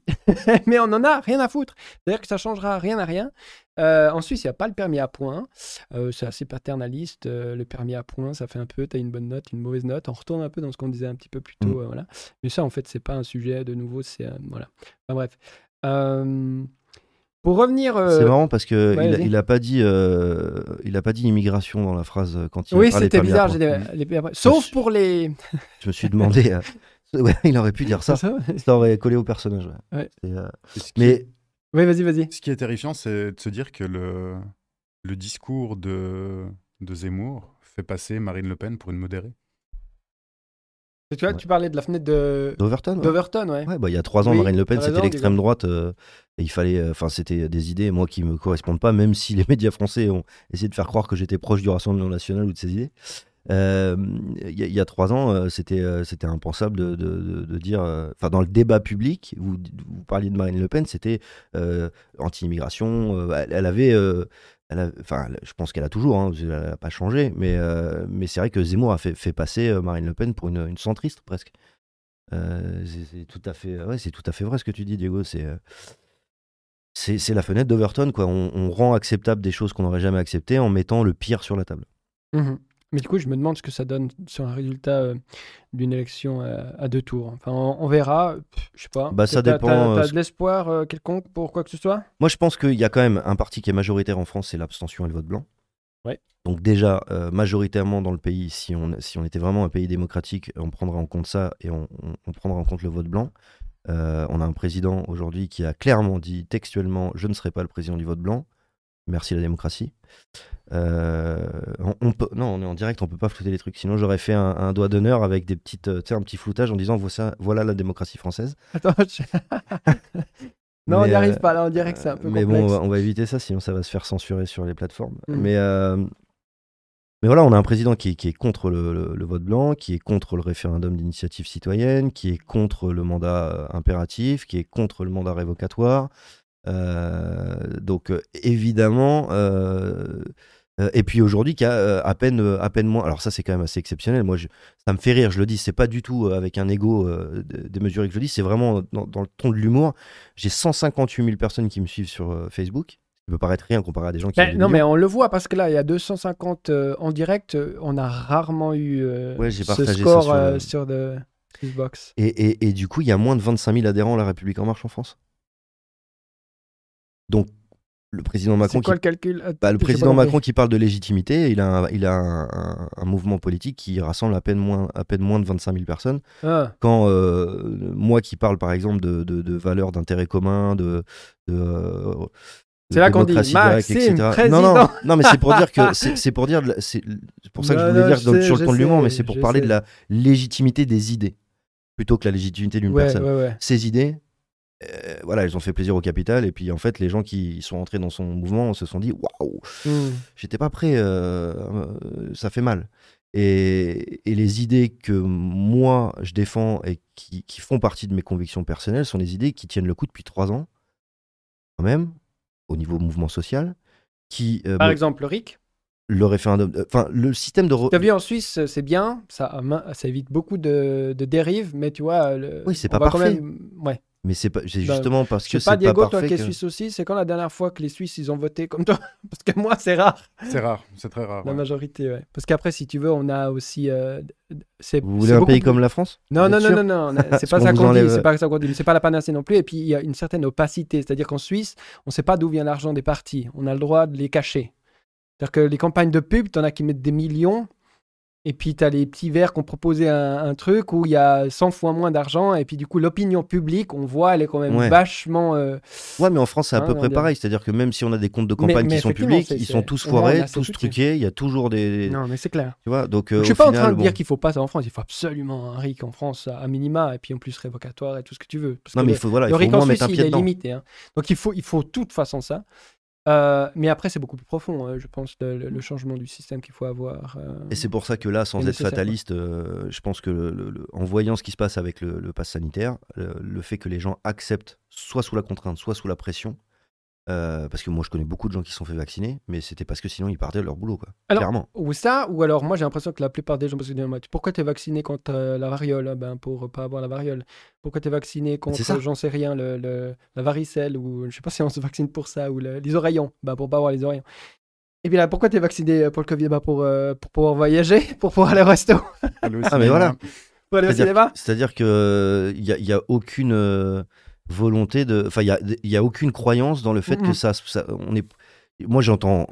C'est pour pas, avoir le Covid. Non, tu n'entends pas ça. Qui va dire ça? Pour pas avoir le Covid. ouais. Et on sait qu'on peut l'avoir. En plus. Donc c'est pas ça. Tu vois, mm. euh, vacciner pour euh, pas avoir le Covid, non, bah, je sais que je peux l'avoir avec le vaccin. Alors, pourquoi tu l'as fait? Parce que euh, pour protéger les gens fragiles. Mais les gens fragiles, s'ils sont vaccinés, qu'est-ce qu'ils risquent? Mm. Euh, bah, ils risquent de, ils risquent de l'avoir, oui, mais du coup sans forme grave. Donc au final, mm. ils iront pas à l'hôpital. Mm. Puis si tu as un système de santé qui est bien financé et qui fonctionne bien, après en charge. C'est l'idée. Donc euh, voilà, je, je, critique pas du tout ceux qui font le vaccin. Si vous faites le vaccin, c'est votre choix. Et c'est ça, c'est là où moi je veux pas qu'il y ait une guerre, euh, enfin une division de la population qui est bon malheureusement mm. déjà là, mais mais regarde, toi, tu es vacciné. toi, tu as le droit de dire, t'as pas besoin de savoir, mais t'es vacciné. pas besoin de savoir. T'as pas besoin de savoir. Voilà, mais ça aussi, on n'a plus le droit de le dire. T'as pas besoin de savoir. Oui, c'est vrai. à, un moment donné, la, la, santé euh, des gens, c'était une affaire privée. Euh, c'est vrai qu'on perd aussi ça. Euh, clairement. C'est bizarre. Enfin, imagine, il y a deux ans en arrière, tu faisais un saut d'un jour à l'autre. Aujourd'hui, les gens, ils auraient dit, mais t'es ouf ou quoi? Bien sûr. arrivé, tout ça. Et maintenant, tu vas dans les supermarchés, tu vois la tête de personne. c'est un peu. Bah, en fait, tu aurais mis sur un papier. Là, je vais faire un truc. Il y a tous ceux qui écoutent là qui vont faire ah ah t'aurais mis sur un papier tout ce qui se passe aujourd'hui, on t'aurait dit complotiste. Ouais. Et en fait, il y a des gens qui ont à peu près dit ce qui se passait, ce qui se passerait, on les traitait de complotistes. Et aujourd'hui, on dit ouais, ouais. Bon, alors maintenant, il y a. C'est normal, il faut faire ça euh, quand même. Après, il y a d'autres sujets où on peut encore. Euh, moi, les sujets terre plate et tout, c'est pas trop mon truc. Hein. Désolé pour ceux qui. Pour les platistes, mais, euh, mais voilà, c'est pour dire faut pas tout mélanger. Et je pense que factuellement, un pouvoir, quand il n'a pas de contre-pouvoir, il peut aller jusqu'à. C'est sa logique en fait. Bien sûr. on devrait le comprendre. C'est. Et c'est. Alors déjà, on pourrait le comprendre. en plus, euh, n'importe quelle personne qui, qui, qui s'intéresse à l'histoire voit bien que toutes les civilisations. Structure de pouvoir. À un moment donné dans leur histoire où les inégalités étaient trop importantes et où le pouvoir était plus contrôlé, bah, est arrivé au même point. Euh, c'est-à-dire que ça crée quoi? Bah, Des guerres, ça crée des, des, effondrements, ça crée des. Et en plus de ça, bon, on a l'écologie derrière qui, qui, la, Terre a un petit rhume et elle est, pas, elle est prête à éternuer. Euh, mm. Elle s'en sortira très bien après, mais en tout cas, nous, on risque de partir avec le, microbe. Euh, donc, euh, bon, voilà, je veux dire, c'est à un moment donné, faut être, faut pas être fataliste, mais on va taper un mur. à nous, en, intelligence, de se dire comment on fait pour mm. que ça fasse le moins mal possible. C'est ça. Pour revenir au lien entre les Gilets jaunes et Julien Assange, là et en ce moment, peut-être, Diego, tu peux m'éclairer un peu. Il y a une demande d'asile de Assange, ou je sais pas si c'est officiel, ou il y a une campagne en France pour que l'asile soit accordé à Julien Assange. Exactement. Qui est là derrière Comment ça se passe ça? Alors, je sais pas qui est là derrière. Je sais qu'il euh, y a différentes personnalités de différents partis politiques qui se sont rassemblés pour demander euh, une quarantaine de députés, je crois. Une quarantaine, ouais. J'ai vu Ruffin, Ruffin euh, Jean-Luc Mélenchon. Euh, Joachim Sonforger, je crois, l'ancien de la République En Marche. il me Ah semble. oui, c'est ouais. Euh, et voilà, ça, ça, c'est un truc aussi, si je dis ça, on va me dire Ouais, t'as vu, t'es partisan. Non, en fait, je m'en fous, c'est juste que c'est l'idée de demander l'asile euh, des Julian Assange m'intéresse. Après, peu importe de quel parti. Ça m'intéresse aussi parce qu'effectivement, demander l'asile pour n'importe quel pays, et je souhaiterais que la Suisse le fasse, mais en fait, la Suisse euh, ne peut pas garantir la sécurité de Julian Assange, selon moi. C'est un petit pays euh, qui se plie euh, dès qu'il y en a un qui claque des doigts, à mon avis. Donc voilà, je suis pas convaincu que sa sécurité soit garantie en Suisse. Par contre, si la France officiellement le fait, la France est quand même autre chose au niveau de la, sécurité. Je pense qu'on pourrait la garantir. Surtout que la France s'est quand même bien fait humilier par les États-Unis hein, récemment, notamment avec les sous-marins. Mm, Mais aussi euh, parce, parce que Julien avait euh, euh, démontré, c'est-à-dire l'espionnage de même président français, je crois, non? Nicolas Sarkozy, ouais. Nicolas Sarkozy, oui, quand même. Donc, euh, Ouais, vous savez, bon. quand- moins il y a d'armes sur la planète, mieux c'est, je trouve. Donc, moins des sous-marins nucléaires en moins sur Ouais, la- finalement, c'est un qui petit cadeau. pas fabriqués. ou- Mais je veux dire, dans la tête de, des, des saugrenus qui, qui se trouvent en haut, non, c'est quand même un affront. Et puis en général, c'est eux qui humilient, ils se font pas eux humilier, tu vois ce que je veux dire. Donc ça pourrait être un argument dans la faveur si on parle stratégie d'accueil de Julien Assange. Et après, certainement que les polices et services secrets euh, français seraient plus à même de faire quoi que ce soit. Quoique, ce serait pas à eux que je ferais confiance. hein. Hmm. Mais je vois que ça pousse un peu dans ce sens-là. peu, Tu penses que ça. Et d'après ce que j'ai compris, en fait, ils aimeraient euh, faire adopter une motion à l'Assemblée gén- à l'Assemblée euh, nationale. D'après ce que j'ai compris, ouais, il y a, une, euh, il y a, il y a des, des- des demandes qui sont faites en ce sens. Euh, après, bon, euh, le, le système politique français, euh, l'Assemblée nationale, le Conseil d'État, tout ça, c'est, euh, ça se plie aussi très facilement. C'est pas Hmm. donc, euh, je trouve ça très important publiquement que ce soit fait, que la demande soit faite. Euh, maintenant, Ça, de là à ce que ça prend- symbolique déjà. je trouve que c'est Hmm. symbolique parce que euh, bordel, on est le pays des droits de l'homme et du citoyen et, et, euh, oui, non mais voilà à la base. Ce que je veux dire, c'est que Mm. donc on, on, on était on est obligé à minima de faire la demande. Et, et si ça apporte ses fruits, ce serait magnifique. On montrerait au monde entier qu'on on protège une liberté fondamentale. Hmm. Mais Ça n'a pas l'air euh, bouger hein, quand même. hein. mais voilà, c'est bon. Après, faut pas se faire d'illusions, mais je trouve ça tout à fait. En fait, ça aurait dû être fait il y a longtemps, clairement, parce que euh, parce que euh, les politiques euh, sont au courant de la situation Julian Assange euh, sur le territoire depuis. euh, moi, j'en parle depuis trois ans et j'ai eu l'occasion de, de parler avec euh, des, des- des hommes politiques du pays, donc ils sont. Je vais pas dire que je les ai mis au courant, donc ils sont au courant bien avant, je pense. Mais en tout cas, oui, euh, ils sont ils ont ils ont eu euh, cette information, euh, c'est certain. Hmm. Donc il fallait le faire. Alors après, est-ce que la, après, euh, est-ce que la, le fait de le faire juste avant des élections présidentielles, est-ce que c'est pas choisi? Est-ce que Mhm. euh, euh, bon, Ouais. je- bon, voilà, clairement, je pense que si c'est tout est tout est, est posé euh, dans des intérêts de calendrier politique, mais euh, mais bon, c'est fait. On peut pas non plus tout critiquer tout le temps. J'ai- pas j'ai pas de cer- j'ai j'ai pas de faux espoirs en me disant que ça aura des ça apportera des fruits euh, concrets mais en tout cas c'est fait et je, je trouve ça très bien que ce soit fait Ouais, je pense que ça rajoute un petit caillou dans la chaussure. euh. Mais il me semble que euh, Juan Branco avait fait la demande à, euh, au président euh, François Hollande, Déjà? déjà à l'époque, et que la décision a été pliée en 45 minutes. ça me dit quelque chose ça oui En Suisse aussi, Donc on c'est avait, pas il y avait une demande, c'est pas le Parlement genevois. C'est le Parlement genevois qui avait fait la demande et qui était pour euh, accueillir euh, Julian Assange à Genève, mais euh, la Confédération a refusé. Ok. Elle, Et euh, je sais que cet été, il parlait de la, la ville de Genève, toujours, parlait d'accorder un visa sanitaire à Julian Assange. Pour Que- sanitaire. Mais que Genève pourrait octroyer ou que la Suisse Que Genève pourra oc- octroyer à Julian Assange pour qu'il puisse venir se soigner euh, Hmm. à Genève.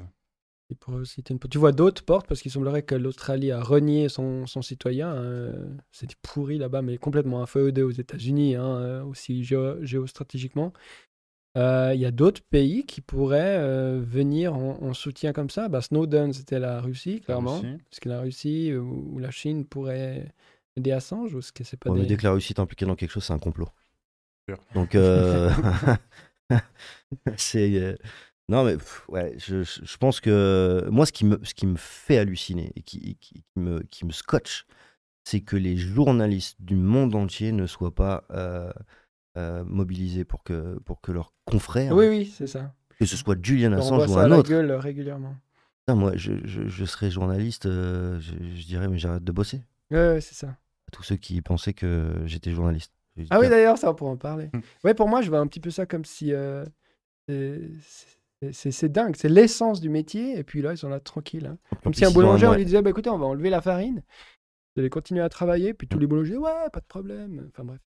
Non, puis même là, je veux dire, en aberrant, plus, quoi. ils ont un pouvoir, euh, le pouvoir médiatique, c'est c'est quand même un pouvoir qui est hallucinant. Euh, on est pré-élection présidentielle, et imaginez en France les chaînes de télévision qui refusent de parler de la, Oui, de la campagne électorale tant que euh, leur confrère n'est pas libéré. d'ailleurs, il n'y a pas eu, Ah, mais je sais la pas si c'est une rumeur, énorme. mais il y a quelqu'un qui a posé la question à la BBC, puis il semblerait qu'il y ait une notice D. Ça avait une notice D. Et ça, c'était vérifié, ça, ou pas? Apparemment, ça a été vérifié et oui, il semblerait qu'il y ait une notice D. Ouais. Tu peux expliquer ce que c'est un notice D pour euh, un média? En gros, c'est qu'ils n'ont pas le droit de parler du cas Assange.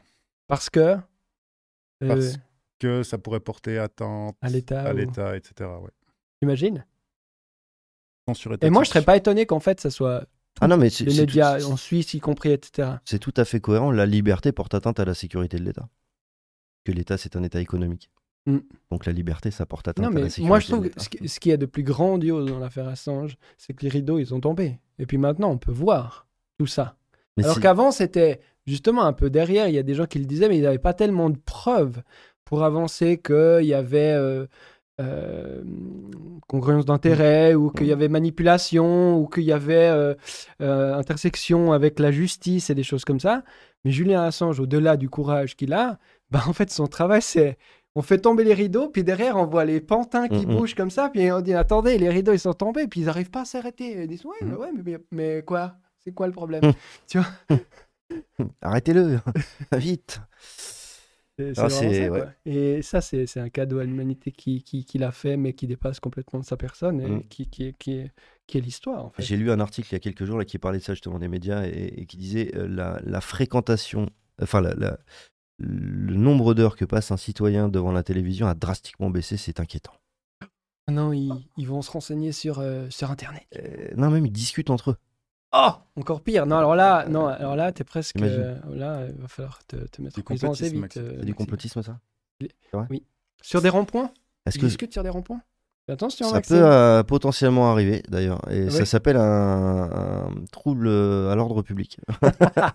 J'ai vu là que dernièrement, les Gilets jaunes, ils faisaient quand même quelques euh, petites activités pour notamment laisser euh, les péages ouverts. Ah, il y a eu pas mal c'est de pas mal ça. D'un côté, Bah, il y a la on- facture qui monte, de l'autre côté, il y en a une qui descend. On écoutait euh, le témoignage d'une nana euh, gilet jaune qui a aidé à, à démonter un, des barrières de péage euh, au début du mouvement et qui a été donc emprisonnée. Et, et en écoutant le témoignage, c'est assez hallucinant parce que quand elle arrive dans, le, dans sa cellule, sa co-détenue lui demande pourquoi elle est là. Elle lui dit bah, Gilet jaune, j'ai démonté des barrières de péage. Et sa co-détenue euh, va à la fenêtre et elle fait Ah les filles, on a, on a notre première gilet jaune Et toute la prison des, des femmes s'est mise à chanter des chants de, de gilet jaune parce que Non. tout le monde regardait de l'intérieur des murs ce qui se passait à l'extérieur. Et, euh, et, et donc euh, elle s'est sentie euh, presque, je sais pas, comme une, une, une résistante quoi. Ouais. Et, et une enfin, elle a ressenti une fierté immense d'être considérée comme étant quelqu'un qui a fait quelque chose de bien. Hmm. Parce que, en fait, quand vous, quand vous êtes dans la société de tous les jours, on vous, vous- on vous catégorise dans toutes les cases possibles et inimaginables. Ah euh, le, et mé- le mépris. Il est énorme. Puis, Moi, je suis toujours halluciné. Au début, je, trouve, je trouvais un peu. euh, moi, je suis fier. euh, je, regarde droit dans les yeux là, les politiques. mépris, je en suis fait. fier d'avoir fait ce que j'ai fait depuis trois ans, d'avoir rencontré les gens que j'ai rencontrés qui font la même chose que moi depuis trois ans, partout euh, en France et même partout dans le monde, parce que les, les soulèvements de population euh, contre, contre ces systèmes, c'est pas limité aux frontières françaises. Euh, je, suis, et je suis tout à fait fier d'être de ce côté du mur. Ça va me coûter cher, ça coûte cher à beaucoup de gens. Il y en a qui sont en prison, il y en a qui sont encore aujourd'hui, hein, des gilets jaunes qui sont encore en prison, dont on parle plus, mais euh, en tout cas pas sur les médias mainstream. Mais il y a toujours des gens qui sont in- incarcérés, Euh, il y a des gens qui sont mutilés, c'est à vie. Euh, et puis il y a des gens qui ont perdu des membres de leur famille, qui ont été tués par la police française et qui Mm. les reverront jamais. Donc c'est c'est des- c'est des- c'est- ça coûte très très cher d'être de ce côté du mur. Et euh, comme tu disais, il a fait tomber euh, le micro, euh, le micro, le rideau, Julian. Et, Moi, c'est le micro. hein. et, et- et maintenant, moi, je sais, je sais de quel côté je suis. Je sais de quel côté je veux pas être. Ouais, c'est ça. Et je pense que c'est ça aussi qu'il a fait Julian, c'est il a montré à tout le monde de quel côté, enfin, qu'il y avait deux côtés. Mhm. Rien que ça. Et euh, du coup, toi, tu as, as, fait allusion tout à l'heure au journalisme. Tu as essayé de te lancer dans le journalisme. Euh, tu milites encore de, quelle, quelle, position finalement tu prends euh, dans la continuité de, du mouvement? Alors ça, c'est une, une question qu'on justement m'a posée plusieurs fois cette semaine, puisque c'était les trois ans des Gilets jaunes et tous les médias français voulaient faire un peu le bilan de ces trois années, ah. etc. Et moi, je, j'ai des convictions que je peux pas, je peux pas m'asseoir sur mes convictions parce que, parce que, c'est comme si on remettre les lunettes, quoi. Cette, cette, vidéo où tu mets les lunettes, c'est bah, euh. En fait, c'est ça, c'est heureux, heureux celui qui ne sait pas parce que justement, il ne sait pas. Et mm. quand tu sais, tu peux pas l'enlever. Donc maintenant que je sais comment ça marche, euh, même si j'ai jamais vraiment été très pro gouvernement ni très pro société. Euh, ah bon? Quand j'étais jeune, j'étais déjà, je voyais euh, les inégalités, la pauvreté autour de moi. Moi, j'ai vécu dans une ferme, dans un corps de ferme pendant ma jeunesse. Je voyais, j'étais chercher le, lait à la pile de la vache chez les voisins, pardon. Et euh, donc voilà, je, je, moi, je connais quasiment dans mon entourage que des gens qui, qui se serrent la ceinture. et puis bon, ces trois dernières années, j'ai rencontré des gens qui se serrent moins la ceinture, mais qui ont des convictions aussi. Et donc ça me rassure, je me dis putain, il y a des gens qui vivent bien, qui sont capables de, se rappeler qu'il y a des êtres humains autres que eux sur la planète et, et qui n'ont pas la même situation de vie. Donc ça, ça rassure sur, euh, sur la, capacité des gens à rester humains. Euh, donc je resterai militant, ça c'est sûr. Après, je, me, je prends de la distance avec les. Le, je dis ça, mais ça fait quand même la troisième, euh, la quatrième interview que je fais en une semaine. Mais non, non, il faut, je veux prendre de la, de la, distance avec la médiatisation parce que, parce que j'ai une vie à, à reprendre. Euh, j'ai des, médias des, projets professionnels. Non, non, non. Bah ouais, c'est un peu ça. Non, mais c'est, je suis content de, de, de, revenir parce que tu vois, ça c'est aussi un problème, c'est que quand tu t'exprimes sur un, sur une chaîne de télévision, tu as, un, un, temps très limité. Mmh. Donc quand tu arrives, tu as tellement de choses à dire qu'il faut que ça sorte. Donc, des fois, tu suis pas un, fil conducteur euh, comme tu aurais prévu, ça part dans tous les sens. Et puis, tu vas dire à la phrase qui est interprétable. Pas, tu l'as pas dit euh, de manière à, foutre le doute. ou et, des fois, tu quand tu l'as dit, cette phrase, tu fais. Ah, mais tu peux pas la nuancer parce que tu n'as pas, le temps bah, de revenir soit dessus. Soit tu n'as pas le temps, soit c'est déjà trop tard parce que la manière dont tu l'as dite mmh. est tellement interprétable tu dis putain, mais jamais j'aurais dû la dire comme ça. En fait. c'est le problème. Et, et, et, paf, ça coupe. Pub, coupure pub, coupure pub. Enregistrez-moi ça, faites-moi un petit tweet euh, de cette séquence-là. C'était quoi les médias sur lesquels tu étais cette semaine? Euh, j'ai euh, alors je suis passé chez RT, ils ont fait un reportage là, qui a été diffusé hier, bah, qu'on a regardé hier soir. Ah donc t'es en fait à la botte de Poutine toi bah, oui oui je suis payé par le Kremlin, je fais partie du, du, Deep State. ah ouais. ouais je, moi je, je, je, bosse pour la CIA, le Mossad et tout ça tout ça quoi. Ouais. ouais c'est un triple agent, quoi. Bah, entre mercredi et samedi, parce qu'après, je prends des jours de repos quand même un petit peu. J'essaye d'être militant de temps en temps. non, non, mais euh, RT France, bon, bah oui, effectivement, quand, euh, quand on voit comment, euh, comment traite l'information RT France en France, on voit que c'est pas dans l'intérêt de la France. Que, clairement, ils attaquent. oui, c'est ça. C'est la ligne de, en parlant des, des, de la merde des autres pour éviter de parler de la nôtre. Mais ça, mais ça, veut pas dire que ce dont tu parles est faux. Déjà. C'est très intéressant et la manière dont on peut s'exprimer sur cette chaîne de télévision est du coup complètement différente. Si mm. je j'ai jamais foutu les pieds sur BFM TV, mais quand euh, j'ai mis euh, les pieds chez Hanouna par exemple, qui oui, c'est pas c'est quoi Hanouna, c'est pas BFM. C'est de la télé-réalité, euh, c'est de la télé poubelle, mais c'est une fabrique, c'est une fabrique de l'émotion. Ça fait réagir les gens par l'émotionnel, pas par la réflexion. Faut surtout pas réfléchir. Euh, c'est des vannes à deux balles. Mais il y a beaucoup de gens qui regardent, j'imagine. Ça fait énormément d'audience parce que, euh, tu sais, on dit toujours donnez-leur des jeux et du pain. Et, voilà, Mais tu crois euh, que ça peut être une porte d'entrée à la réflexion ou pas du tout? J'ai tenté de le faire. Donc j'ai trois fois, j'ai été trois fois chez Hanouna. Deux fois à Balance ton poste et une fois à Touche pas à mon poste. tu te retrouves à une table où tu as en face de toi une dizaine de personnes qui, pour la plupart, ont déjà une fiche remplie avec les petites qu'il va falloir qu'il balance pour faire réagir. Euh, t'as un chauffeur de salle, un public qui applaudit quand, il a, quand on leur dit d'applaudir. Ah, c'est du spectacle. Donc ah, mais c'est du show, c'est du showcase, ouais. C'est du. Euh, et puis euh, et puis à la fin, c'est comme sur certains plateaux où j'ai eu l'occasion de parler avec des politiciens, ils se démontent pendant 20 minutes devant les caméras et quand les caméras s'éteignent, c'est oh José, tu vas pas partir maintenant. Il y a du vin blanc et des petits fours. Et après, ça se tape la causette. Salut mon pote, on se voit à l'assemblée, t'inquiète pas, y a pas de souci. Tu prends un Uber Bah non, je vais prendre l'autre, je, pars dans 20 minutes. et, tu, te dis, euh, les gens qui regardent leur télévision dans leur salon, ils se disent, euh, j'ai l'extrême droite ici et j'ai l'extrême droite là, et là j'ai le président. Et en fait, euh, ils, sont, ils, sont tous copains à cul et chemise. C'est des carrières politiques. Hmm. Donc, qui aurait pu dire que Macron était autant de droite? Il était, il est peut-être plus de droite, droite que, que, que, Marine Le Pen maintenant. Parce qu'elle est, elle est où maintenant euh, Au centre, on sait plus trop. Donc voilà, j'ai fouté les pieds là-dedans. Mais du coup, ça, enfin, pour celui qui va là-bas, ça amène pas quand même un, une espèce de prestige aussi? Est-ce que tu parlais tout à l'heure de tous les gens qui te suivent C'est pas aussi parce qu'à un moment donné, ils t'ont vu quelque part Prestige. Non, non, non, je, je, pose une question, j'y crois pas du tout. Hein. Personnellement, je suis pas télé. Hanouna, j'ai vaguement entendu euh, parler, mais euh, voilà, non. quelque chose de prestigieux, c'est quelque chose que tu te vantes d'avoir fait. Moi, je me vante pas d'avoir été chez Hanouna. Hein. Hmm. mais, peut-être pas toi, mais peut-être d'autres. Non, je pense qu'il y a des gens qui m'ont vu à la première, pour la première fois de leur vie là-dessus. c'est pas le bon mot, mais. Mais, euh, mais ce que je regarde, c'est qu'en fait, les idées que, que j'ai et les convictions que j'ai, euh, elles, elles, avaient, elles n'avaient pas besoin d'être salies et détruites. Euh, enfin, salies, je pense que le mot déjà, salies à ce point-là sur un plateau de télé comme ça. Euh, parce que euh, parce que quelqu'un Cyril Hanouna n'a strictement rien à carrer de la fin de mois des, des, Français. C'est non.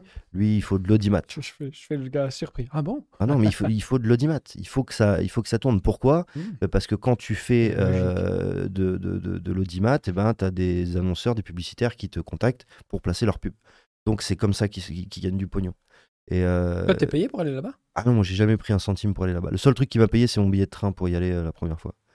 Après, j'y allais quand j'étais sur Paris. Enfin, les deux autres fois, j'y étais quand j'étais sur Paris. Mais mhm. euh, non, non, moi, j'ai jamais reçu un salaire, mais quelconque, d'une quelconque émission d'ailleurs. J'ai jamais été payé pour aller sur une émission.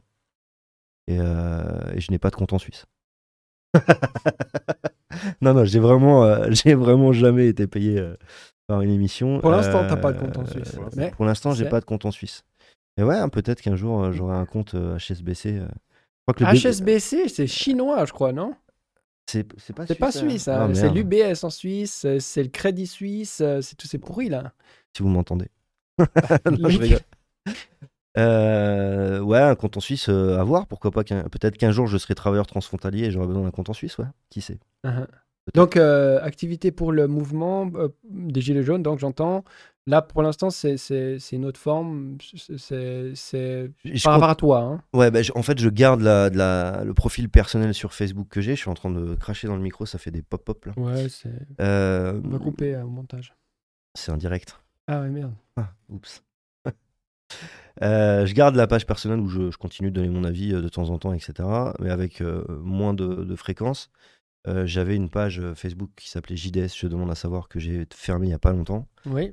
Euh, parce, que, parce que ça prend trop de temps, parce qu'on a essayé de remettre une équipe de modérateurs euh, pour gérer le, groupe, mais, euh, mais c'est très compliqué de remettre une équipe qui se connaît pas pour faire tourner un truc qui a une, une, ligne qui est à partisane, à politique, enfin ouais, à partisane, à, syndiqué.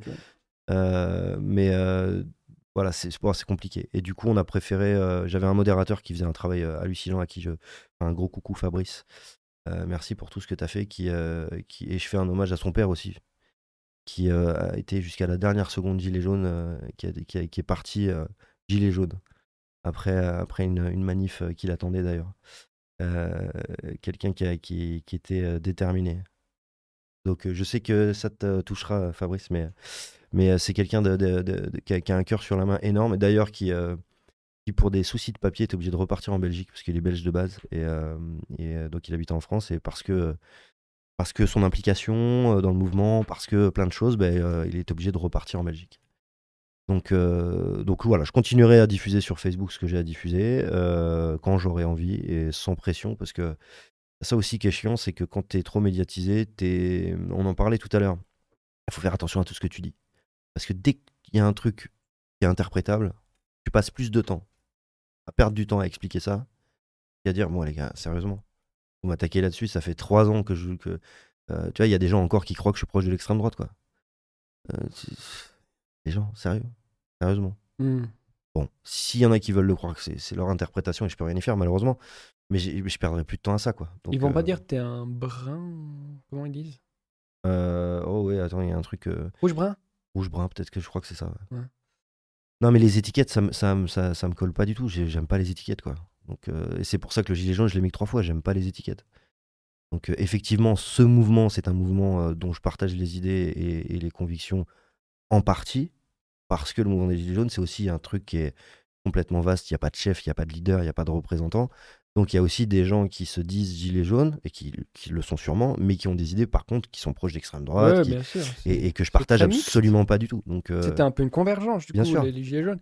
C'est d'ailleurs un peu sa force et sa faiblesse parce qu'elle n'a pas tellement pu après se constituer comme corps non, mais organisé, on va dire ça, ça comme pareil, Les médias ont énormément joué là-dessus parce que dès le départ, on a, on a été clair, en tout cas les personnes qui, qui avaient été impliquées médiatiquement là-dedans dès le départ, on a dit ce mouvement, on est sorti pour une justice sociale, une justice fiscale, la fin de la corruption euh, d'État et de l'instrumentalisation des, des, institutions et le référendum d'initiative citoyenne qui permet à un citoyen de devenir un citoyen actif dans, euh, dans la gestion de sa démocratie.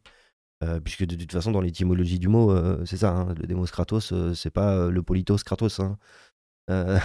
non, mais voilà. Politos kratos. Politos kratos, ouais, ou le politos corruptos, je sais pas mhm. comment on dit en latin. Mhm. donc voilà, et puis après, voilà, il y a des gens qui sont venus avec leurs idées, d'autres avec des drapeaux de syndiqués, d'autres. C'est la liberté de s'exprimer et je me bats pour ça. Donc, je n'ai jamais été pour virer des gens des manifs parce qu'ils avaient un drapeau ou parce qu'ils faisaient partie d'un parti politique et qu'ils le revendiquaient. Euh, à partir du moment où il était là pour un intérêt collectif. Et malheureusement, il y en a qui jouaient un peu double jeu, c'est-à-dire euh, euh, il y a des politiques français hein, comme Philippot, comme, certains de l'extrême droite qui, qui ont profité des manifestations pour faire leur, leur, publicité et attirer du monde. mais mais c'est pareil, ce que j'ai appris, c'est que si on n'est pas capable d'avoir de l'humilité, de prendre du recul, de dire j'ai eu tort, je me suis trompé. Euh, si on est là pour euh, un intérêt personnel, c'est-à-dire un poste, du pognon, euh, on fait pas long feu. Parce que, parce que, parce que, parce que déjà, les gens n'ont plus confiance en ces gens-là. C'est ça, Donc, et, je fais partie des gens qui n'ont plus confiance en ces gens-là. Donc, on m'a proposé des postes. Pourquoi j'aurais accepté ces postes-là? Je suis très bien en citoyen actif, moi ça me va très bien. Hein. Je préfère travailler dans un boulot où je suis monsieur tout le monde et, et être citoyen actif militant à côté plutôt que de prendre un poste d'eurodéputé et, de me retrouver dans une situation d'incapacité totale d'action euh, parce que je n'ai pas, la, pas la possibilité d'agir sur le processus législatif ou de dire non mais les gars là il faut un référendum. Ouais mais on s'en fout de ton avis Maxime. Bah, Qu'est-ce que je fous là? Pourquoi je prends 6 000, balles d'argent public ou, ou, plus même parce qu'il y en a qui sont payés plus cher que ça? Pourquoi je prends l'argent des gens si je peux rien faire pour eux? Mmh. Ça m'intéresse pas. Il y en a qui ont un peu essayé. Enfin oui, mais c'est ça. à mon avis, c'était une, volonté saine. Hein. Euh, ben après. Euh, c'est pour ça que je te dis ça tout à l'heure. En bas de l'échelle politique, il y a des gens qui ont des convictions, qui ne mhm. sont pas euh, pourris. Mais, mais quand tu, moi, j'ai parlé avec eux. J'ai parlé avec des gens de la France Insoumise.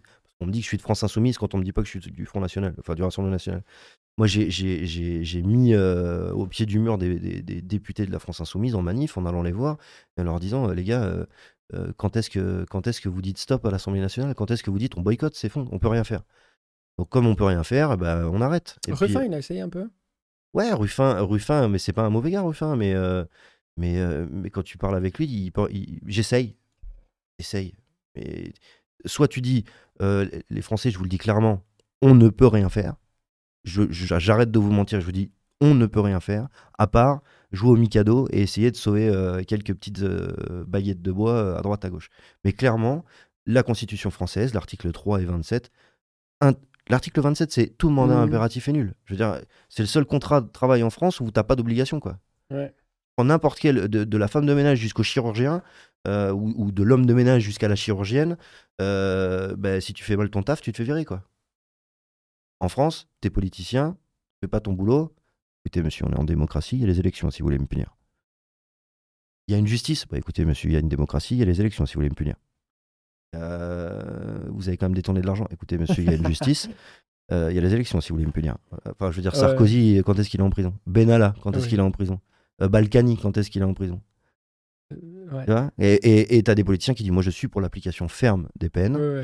il faut plus de places de prison et il faut que. tu vois? Ben, Montrez-nous l'exemple, cher ami. Hmm. On attend que ça montrez-nous ce qui est pas bien et comment on finit en prison. Et pour le coup, c'est endémique. Hein, ça, bien sûr que c'est endémique. c'est pas... tu vois la même chose. Il, démontre des crimes euh, de guerre euh, atroces à tous les niveaux. Et c'est mm. lui qui est en prison. C'est ça. Non, mais c'est pour ça qu'à un moment donné, selon que vous soyez blanc ou gris, c'est ça Je sais plus. bref, bref. suivant que vous ayez de l'argent ou pas, c'est ça, ça, ça, définira si vous êtes coupable ou, victime. Eh ouais. On parle d'acharnement. Quand, on, quand Sarkozy fait ce qu'il fait euh, et qu'il finit en justice, on parle d'acharnement. Quand on, en France, on dit un, élu doit rendre des comptes, on dit mais attendez, mais qu'est-ce que. Il y a des politiques qui ont dit à la télé, mais qu'est-ce que c'est que ça? Mais depuis quand un élu doit rendre des comptes? Vous vous rendez compte si les élus rendent des comptes? Mais ça devient quoi? Dans quel monde vit-on? Était payé par le peuple. Doit le représenter. À un moment donné, quand le peuple contrôle le gouvernement, ça s'appelle une démocratie. Quand le gouvernement contrôle le peuple, ça s'appelle tout sauf une démocratie.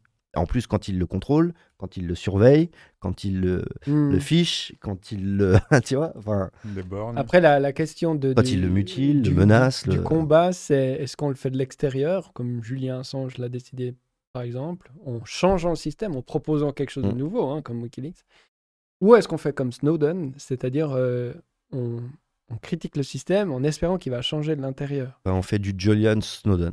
on fait les deux. Donc c'est pour ça que, je voulais dire que d'une certaine manière, Ruffin, ben oui, il, est dedans, quoi. Il peut difficilement faire autre chose que ce qu'il fait, en étant dedans. Mais je pense. C'est pas pour justifier, parce que moi, je pense qu'il peut rien faire. Du coup, il aurait meilleur temps de dire, bah, je me casse, je vais. C'est ça qui manque.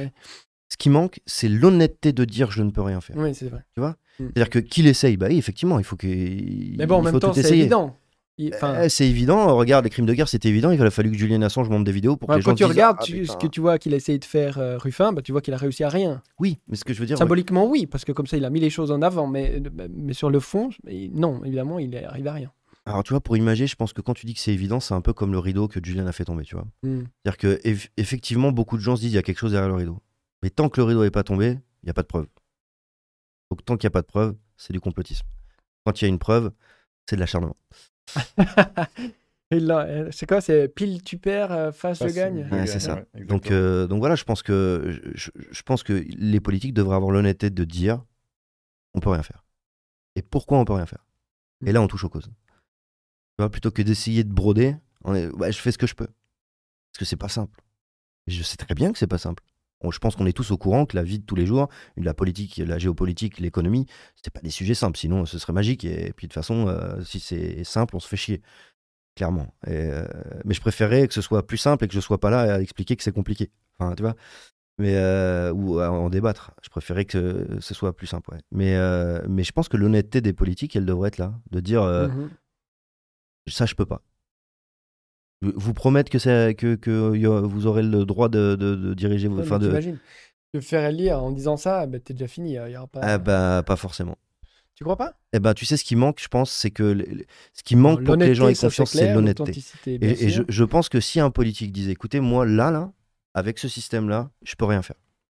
Et en fait, la vérité, c'est que personne ne peut rien faire tout le monde est pris dans un engrenage. Les gens voteraient pour elle ou lui ben, le, mec, je pense que s'il disait là, comme ça, je peux rien faire. Donc, si vous voulez, vous, pouvoir faire quelque chose, et donc moi, pouvoir faire quelque chose, mettez-moi un, mandat révocable.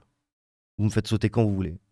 Faites-moi un programme collectif que moi, je, me chargerai d'appliquer. En votre nom. Pas, euh, moi, je vous fais un programme avec ce qui m'arrange, c'est démagogue, ça vous fait plaisir. Non. Proposez au pays, euh, ça a déjà été fait hein, dans l'histoire, proposez au pays de faire un programme de vie collective. Bah, par exemple, il y, a eu, euh, y a eu quoi? Un panel euh, citoyen pour euh, proposer des, des solutions pour la, crise climatique qui avait été créé par Macron. Les 150 citoyens. Exactement. Ça, c'est une bonne façon de faire. Maintenant, évidemment, il en a fait du papier toilette, c'est une chose, mais le, fait est qu'il y a eu une construction avec l'intelligence collective qui a amené des solutions, à mon avis, très intelligentes. Bien sûr. Et très viables. Le collectif, il est capable de. Donc, preuve qu'effectivement, si on met les gens ensemble, ils peuvent amener des solutions qui permettent d'avancer ou de faire mieux. Mais... Je pense que ouais, le, collectif citoyen est capable de tout, de tout arranger, pas de tout euh, rendre magique, mais de tout arranger. Et le, collectif systémique, donc euh, je pense euh, aux banques, le billet, sont capables de n'importe quoi pour rester en place. Il y a d'un côté ceux qui sont capables de tout changer, tout, tenter de changer pour l'intérêt collectif. Tu mets les intérêts, leurs intérêts. Il y avait, il y a une histoire, je sais plus exactement comment elle est, mais c'était une histoire où tu mets des fourmis rouges et des fourmis noires sur, sur, dans une boîte, tu les laisses et il se passe rien tu secoues la boîte et ils s'entretuent. Et en fait, c'est un peu ça le système, tu vois. C'est, euh, mmh. Tu mettrais des gens d'origine différente autour d'une table. Euh, bon, qui c'est qui a faim? Couscous pizza? Ouais, ouais, tu sais quoi, mais les deux, chacun pioche, puis tout va mmh. bien. et puis là, t'as un politicien qui arrive et qui fait Oh C'est lui qui a payé les pizzas. tout seul. Et euh, toi, t'en auras pas. Mm. Parce que euh, tu viens d'ailleurs. Et il sort. Bah là, en deux minutes, tout le monde se bat pour avoir une pizza. Donc, euh, je, pense qu'il y a beaucoup de choses qui sont faites pour que. Tu sais, c'est assez, euh, c'est assez désespérant des fois de se rendre compte que le seul truc qui manque aux gens, c'est de se poser des questions. C'est une question à se poser. C'est ce que j'ai dit dans les quatre dernières interviews que j'ai faites là.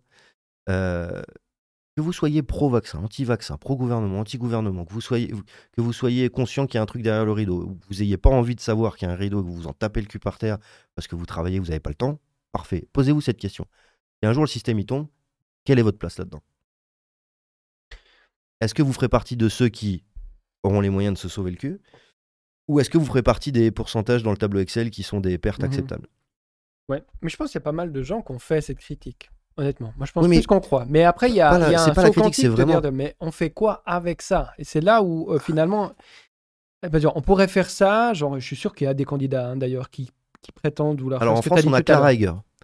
Clara Heger, qui d'ailleurs est passée sur Quartier, Géné- euh, Quartier Général, euh, l'émission Quartier Jaune, pour laquelle je travaillais pour Quartier Général avant, qui elle défend le, donc, le référendum d'initiative citoyenne constitutif pour modifier la Constitution, dont l'article 3 Mhm. et l'article 7, mais, mais d'autres aussi. Et Euh, donc, elle est candidate elle est candidate, ça, elle est candidate à l'élection présidentielle avec la, enfin, le mandat. l'hu- l'humilité de se dire que de toute façon, euh, elle n'arrivera pas à l'élection présidentielle, mais ce qu'elle veut, et c'est là tout ce qui m'intéresse, moi, en tout cas dans son travail, c'est d'obliger les candidats politiques à parler de constitutionnalité, Mhm. de, de processus législatif, etc., et d'implication du citoyen là-dedans.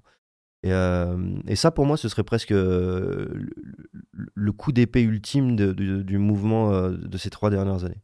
Parce qu'en fait, on a, on a collectivement fait bouger les lignes dans le sens où il y a des, des milliers d'heures de débats qui ont été faites, les gens se sont posés des questions, remettent en question ce qu'ils voient, ce qu'ils entendent, et, et- et Ça. c'est génial. Ça, mais je pense que le coup ultime, ce serait d'imposer aux politiques de parler de tout ça. Mhm. Et de ne pas avoir le choix d'en parler de façon cadrée. C'est ça. Mais est-ce Pas- que c'est possible quand la presse est détenue par euh, deux, trois. euh, Bah, le truc qu'il y a, c'est qu'il y aura forcément des débats politiques. Oui, Il y aura forcément Deux, au moment des élections euh, des plateaux de télé où, richissimes. si elle arrive à avoir ses 500 signatures en tant que candidate, Mhm. elle sera C'est quoi, les 500 maires, non? 500 maires. Ouais. J'ai combien de, communes ou de. de... Moi, je sais plus, euh, il y a plus de 35 000 communes. de villes? Je- oh, vous voyez, je connais tellement 35 bien. 000 mon- Puis il en faut je- 500 Même plus que ça, je crois. Et euh, elle, elle aura la possibilité d'être sur un plateau de télévision et de débattre avec des, des présidentiables. Oui, mais bon, ça c'est chaque année. Il y avait Poutou la dernière fois, j'avais les envoyés tous bouler. Ouais, mais c'était c'est magnifique. Ça marque les esprits. Ça marque les esprits, Ouais, mais est-ce que ça change vraiment? Est-ce que c'est pas un peu les fous du, du roi là pendant un petit moment? Ouais, mais alors Mais après, moi, le je suis le tout changement, est-ce hein, que, est-ce que le changement de société Ben, Je pense qu'un changement de société, quand c'est radical, c'est trop violent et, et ça fait mal. bah, justement, je voulais dire, euh, là il y a Banco qui sort un peu du bois de nouveau. Et il a donné une conférence euh, il y a pas longtemps, puis il a reposté une vidéo, puis euh, le titre, je crois, c'est. euh, Abattre sort- l'ennemi. Ou non, sortez les fourches. ou- Comment ça va Prendre, Paris, non? Prendre Paris par les fourches, ou je sais pas Ah quoi. non, non, il a, il a sorti un livre qui s'appelle Abattre l'ennemi. Abattre l'ennemi, Dans ouais. ce livre-là, effectivement, il y a tout un déroulé de, de, de- de comment prendre Paris. Euh, Ouais, voilà. et, et il Donc avait c'est fait, c'est euh, une il- stratégie révolutionnaire, euh, mais qui passe quand même par. Euh, à part la, la- la- la- la- Comme la- France l'a fait euh, avec un certain roi c'est une révo- révolution, bien sûr. C'est un soulèvement populaire. Mm. Et, euh, et non, le, so- j'ai hâte que les, sourtes, les fourches ressortent, il avait dit. Mm, Voilà. Et c'était un commentaire qu'il avait fait suite à, à Radio une interview. Je sais plus, je crois Oui, que oui. de, ouais, ça doit être un truc comme ça. Mais au Enfin, final, là, je, je suis pas sûr que ce soit. tout ça pour dire, est-ce que c'est pas ça la, la seule issue? Bah, si on fait ça, c'est mon idée. Ça veut dire que ça représente que moi, là, ce que je veux dire. Euh, quand on voit ce qui s'est passé en, en 80... 36 000 communes en France, dit euh, Metec. Merci Metec. Ah, on était pas loin, j'ai dit 35 000. Mm. Eh, Joli. éducation civique, ça sert un peu. hein. Euh, non, pour dire, euh, je, je pense que... Je pense que je sais plus ce qu'on disait. Tu vois, tu m'as parlé. Ah, pardon, pardon. Non, pardon, sortez les fourches. Mais Oui, voilà, dit, je parlais est-ce de que ce serait pas la 1789. seule solution finalement d'en arriver à ce genre de. Bah, on, a, on a remplacé, euh, on a remplacé des chefs par des chefs en 1789. Mhm. Ouais. Parce que c'était trop violent. Donc je pense que là, ça prend du temps et c'est peut-être pour ça que ça fait plus peur. Mhm. Parce que euh, plutôt que de péter le mur et d'avoir quelqu'un derrière qui va venir leur construire en disant ayez confiance, croyez en moi, Ouais. euh, ben là les gens apprennent à, à- à faire leur brique eux-mêmes. Donc une fois que le, le- le- le mur des idées, le mur du système va tomber, les, les gens, euh, je pense que là ils se diront attendez, Vous voulez remettre qui à la place? Quelqu'un qui fera la même chose? Ça m'intéresse pas. Moi, je veux que ça soit changé et je veux ça. Je veux des, je veux des contre-pouvoirs. Moi. je veux pouvoir vous virer si vous faites n'importe quoi. C'est ça qui, ce qui leur fait peur. Hmm. C'est que... ce que tu disais tout à l'heure, c'est-à-dire que le gilet jaune, bah, c'est une conviction, mais s'il faut enlever le gilet jaune et garder la conviction, bah, on le fait. Moi, j'ai enlevé le gilet jaune, je garde la conviction. Hmm. Complètement. L'étiquette m'intéresse pas. Ce qui m'intéresse. Tu reconstruis quoi derrière? Parce que c'est ce, nouveau mur, quand l'autre va tomber, il faut bien le commencer alors avant.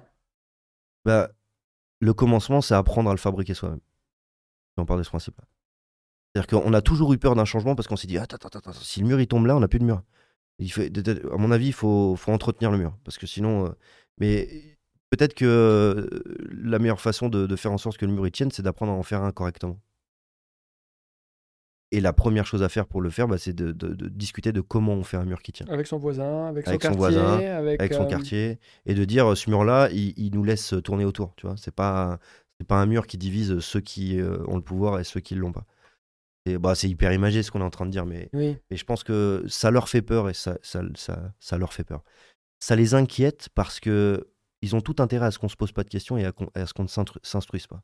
À partir du moment où tu te poses des questions, et que tu demandes des comptes, regarde, à chaque fois que tu demandes des comptes à un politique. Euh, ou un journaliste aussi. Il s'étouffe.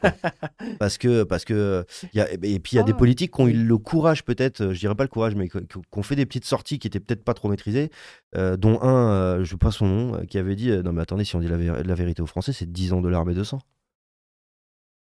Oups, coupé, coupé, coupé, coupé. Il a rien dit, tu vois.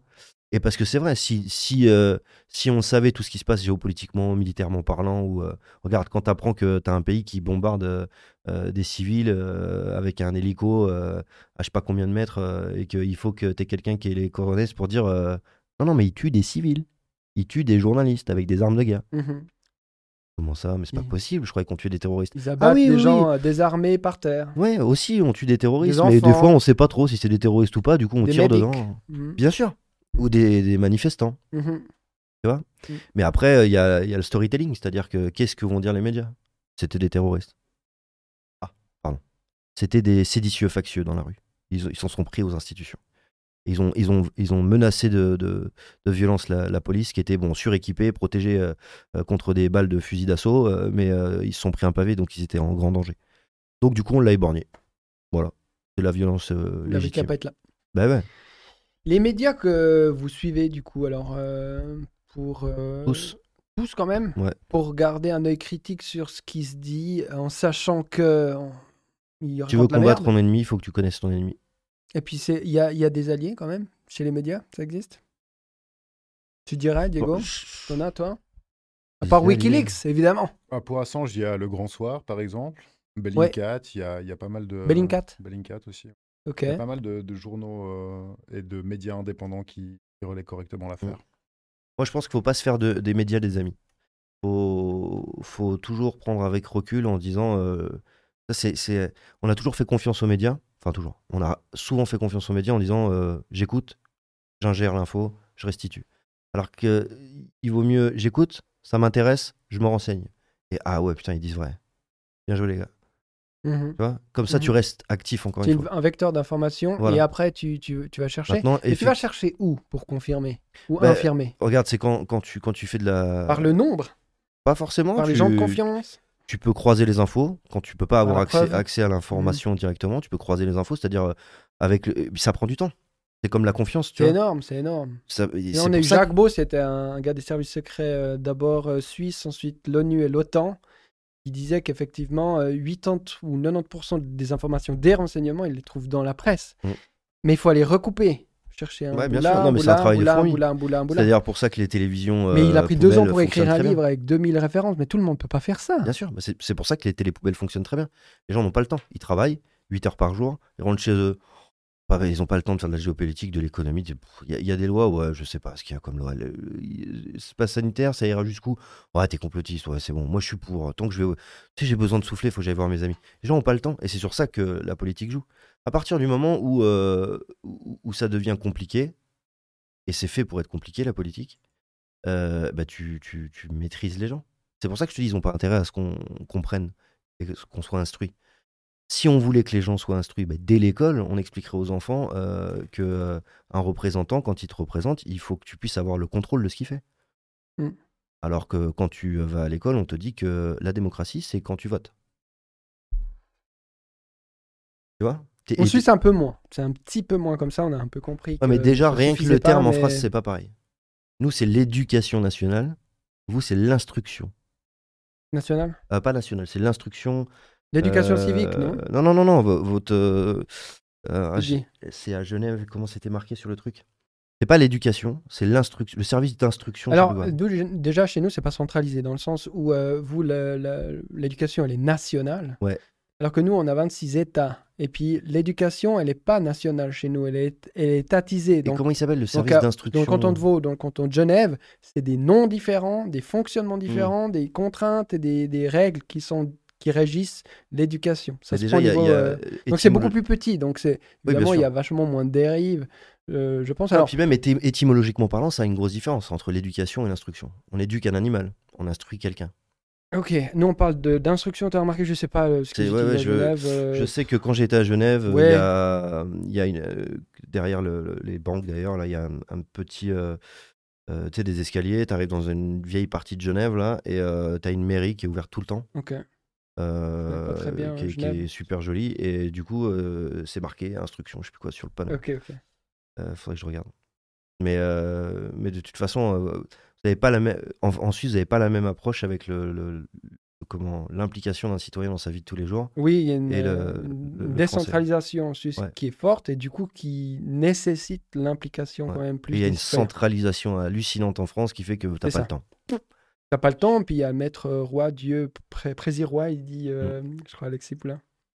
Roi, ouais, bon, moi je l'appelle Saturne en premier. moi. Saturnin premier?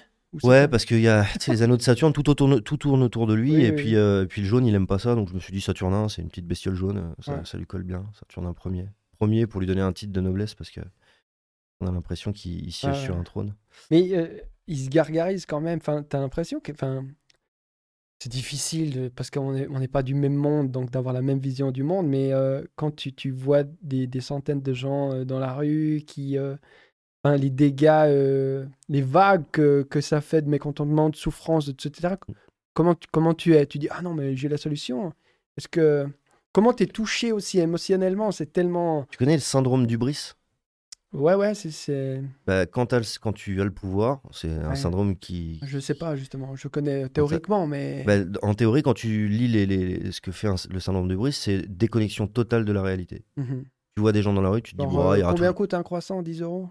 Non, c'est pas, c'est pas dans ce... Ouais, il y a peut-être ça aussi, mais je veux dire, c'est dans le sens où. euh, euh, 100 quoi, il y a ou, euh, 500 000 de 1 million de personnes dans la rue? De toute façon, je peux pas. Il y aura jamais Tu peux pas personne. plaire à tout le monde. Voilà, je peux pas plaire à tout le monde. Et puis de toute façon, j'ai été élu. Donc il y a ce sentiment de légitimité. C'est Mm. de toute façon, je m'en fous, puisque euh, la majorité des gens ont voulu que je sois là. Alors qu'en fait, c'est pas une majorité du tout. De- C'est une, mini- c'est une majorité des votants. Donc pas une majorité, mais encore des votations exprimées. C'est ça. C'est ce qui change tout encore. Parce que euh, majoritairement dans le pays, euh, si demain il y a le vote blanc, il n'y a plus aucun parti qui existe. hein. Tu dis le vote blanc qui est comptabilisé. Hmm. Mais qui voudrait dire quoi? Ça veut dire Bah, qu'on élit personne s'il y a plus de votes blancs Ah non, c'est pas ça. On m'avait posé la question Parce sur Suisse, il combiné à est, con- l'époque. il, est, il est mis avec. Il est compté avec les votes nuls, donc il n'est pas pris en compte. C'est Mais je me France. dirais, bah, si on pose une question puis qu'il y a plus de votes blancs, ça veut dire qu'on a posé la mauvaise, question, donc il faut reposer une autre. Ou euh, si, Ouais, mais là, euh, tu il rentres dans la rhétorique euh, La République En Marche qui dit non, mais si vous n'avez pas compris, c'est qu'on est trop intelligent pour vous l'avoir expliqué correctement. Ah oui, mais c'est dans le sens. Ah Ok. Non, c'est c'est l'autre sens que je le dis, moi. Ah d'accord. C'est-à-dire, euh, donc on, on reconnaît que votre question c'était de la merde, donc vous revenez avec, euh, avec quelque chose qui, Ah. qui est. Non, mais là, là c'était euh, c'était plus dans le sens, si tu as les partis qui, qui se présentent, partis habituels, euh, et que tu as une majorité de gens qui votent pas pour ces partis-là, bah, tu as une dissolution des partis politiques, et tu as la mise en place d'un système de transition, par exemple avec une assemblée ouais, euh, populaire, euh, enfin une assemblée citoyenne, parce que quand on dit assemblée populaire, ça fait populiste, euh, ça fait... Il est euh, connoté euh, négativement. Bah ouais, il est connoté euh, guillotine sur la place publique, quoi. Donc, ouais. Pas. J'ai déjà un article 40 pour incitation à la commission de crime et délit. Je vais éviter de finir en prison, hein, si vous m'entendez. Mais non, non, je pense que hum, il faut, il faut un système. De toute façon, tout ce qui change du jour au lendemain en on-off, c'est pas bon. C'est trop dangereux. Pour les uns comme pour les autres. Donc, je pense que sans transition et la prise de conscience de ces trois dernières années fait partie d'une transition de, système, je pense. en tout cas, je croise les doigts parce que si on retombe dans un système encore pire aux prochaines élections et que si après un effondrement, ça repart encore. Après. Difficile de rester dans la joie et la bonne humeur, et pourtant, euh, c'est ça dont on a le plus besoin. J'essaye de pas être fataliste, mais c'est vrai que quand tu vois tout ce qui se passe, euh, quand on regarde dans le monde entier, il y a trois ans. pareil, hein, je suis très défaitiste. Euh. Quand on voit le fascisme qui est en train de monter, la, la, on, est, on est tous autour des, des, discussions de famille en train de dire c'est quoi qui va, c'est quoi la prochaine guerre? Une guerre économique, une guerre sanitaire, une guerre religieuse, c'est quoi? Parce que on sait pas trop en fait.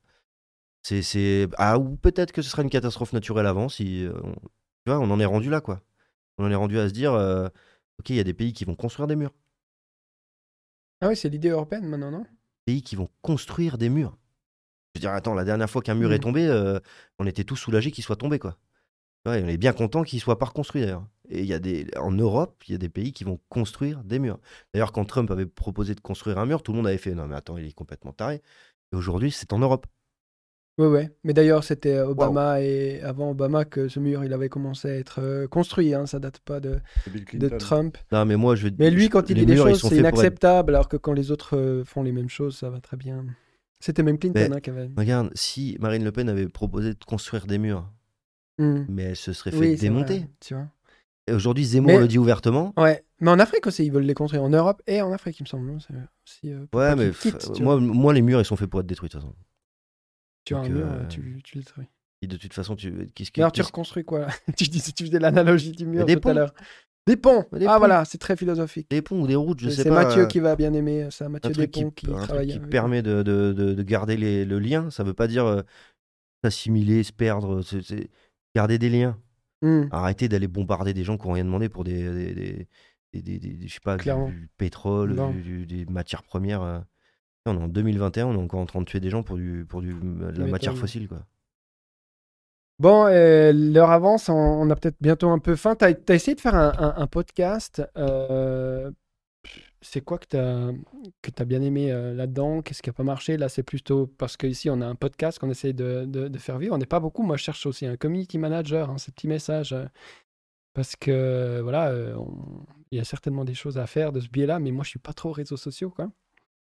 Je viens de trouver un travail, les gars. je rigole, je rigole. Oui, oui, alors sur Tipeee, on a 25 euros, donc je te donne volontiers 100% de, des gains. De... Arrête, parce qu'après, si les gens commencent à voir que j'ai de l'argent qui arrive de Suisse et tout, même si c'est 25 ah euros, ils vont m'inventer un truc. Euh. Ah oui, bah oui. Oh là là, non, non, non, d'intérêt. Je euh. n'engagerai pas Maxime Nicole seulement pour euh, faire venir sur le plateau pour faire monter l'audience.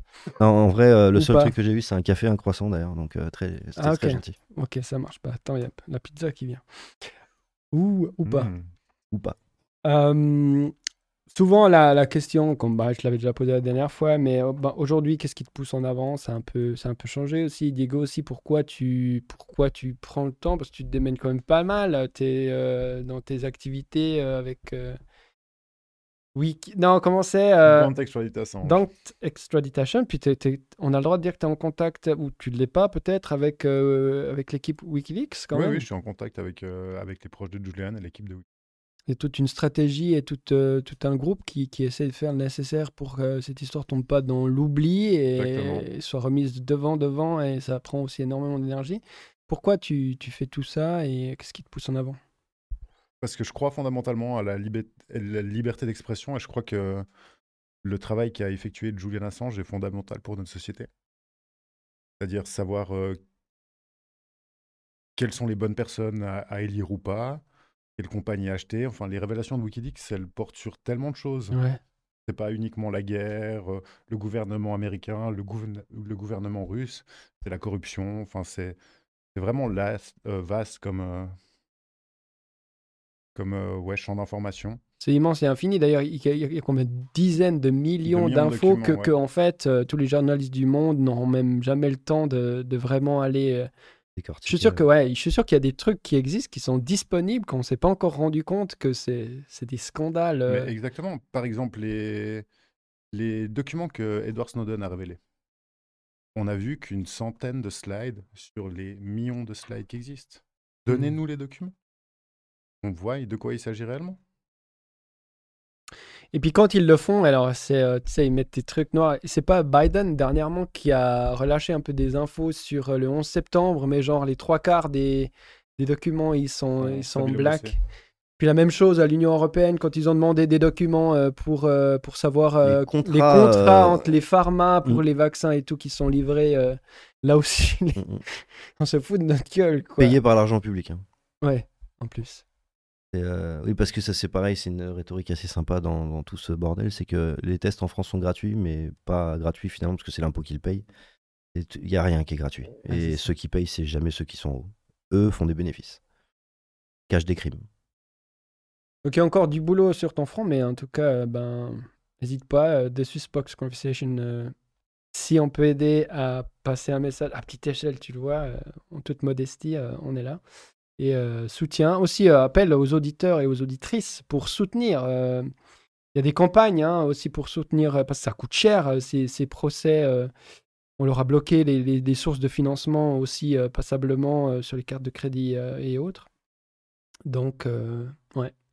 Courage. Merci. Et du coup, on conclut euh, avec toi. Un mot euh, à passer, comme dirait euh, Thinkerview, si tu as une bouteille à jeter à la mer pour les générations futures. non, je déconne. Qu'est-ce que. J'ai qu envie par les écolos si je fais ça. Hein. Qu'est-ce que tu as envie d'ajouter avant de, manger? Qu'est-ce que je pourrais ajouter? Ça coûte pas d'effort d'être optimiste. Et de toute façon, tant que c'est pas perdu, c'est pas perdu. Et yalla. Donc, euh, ça coûte rien d'essayer. Merci les gars euh, d'avoir euh, joué le jeu pour cette émission d'aujourd'hui. C'était c'était cool. J'ai bien aimé. À la prochaine. Ciao. Ciao, ciao.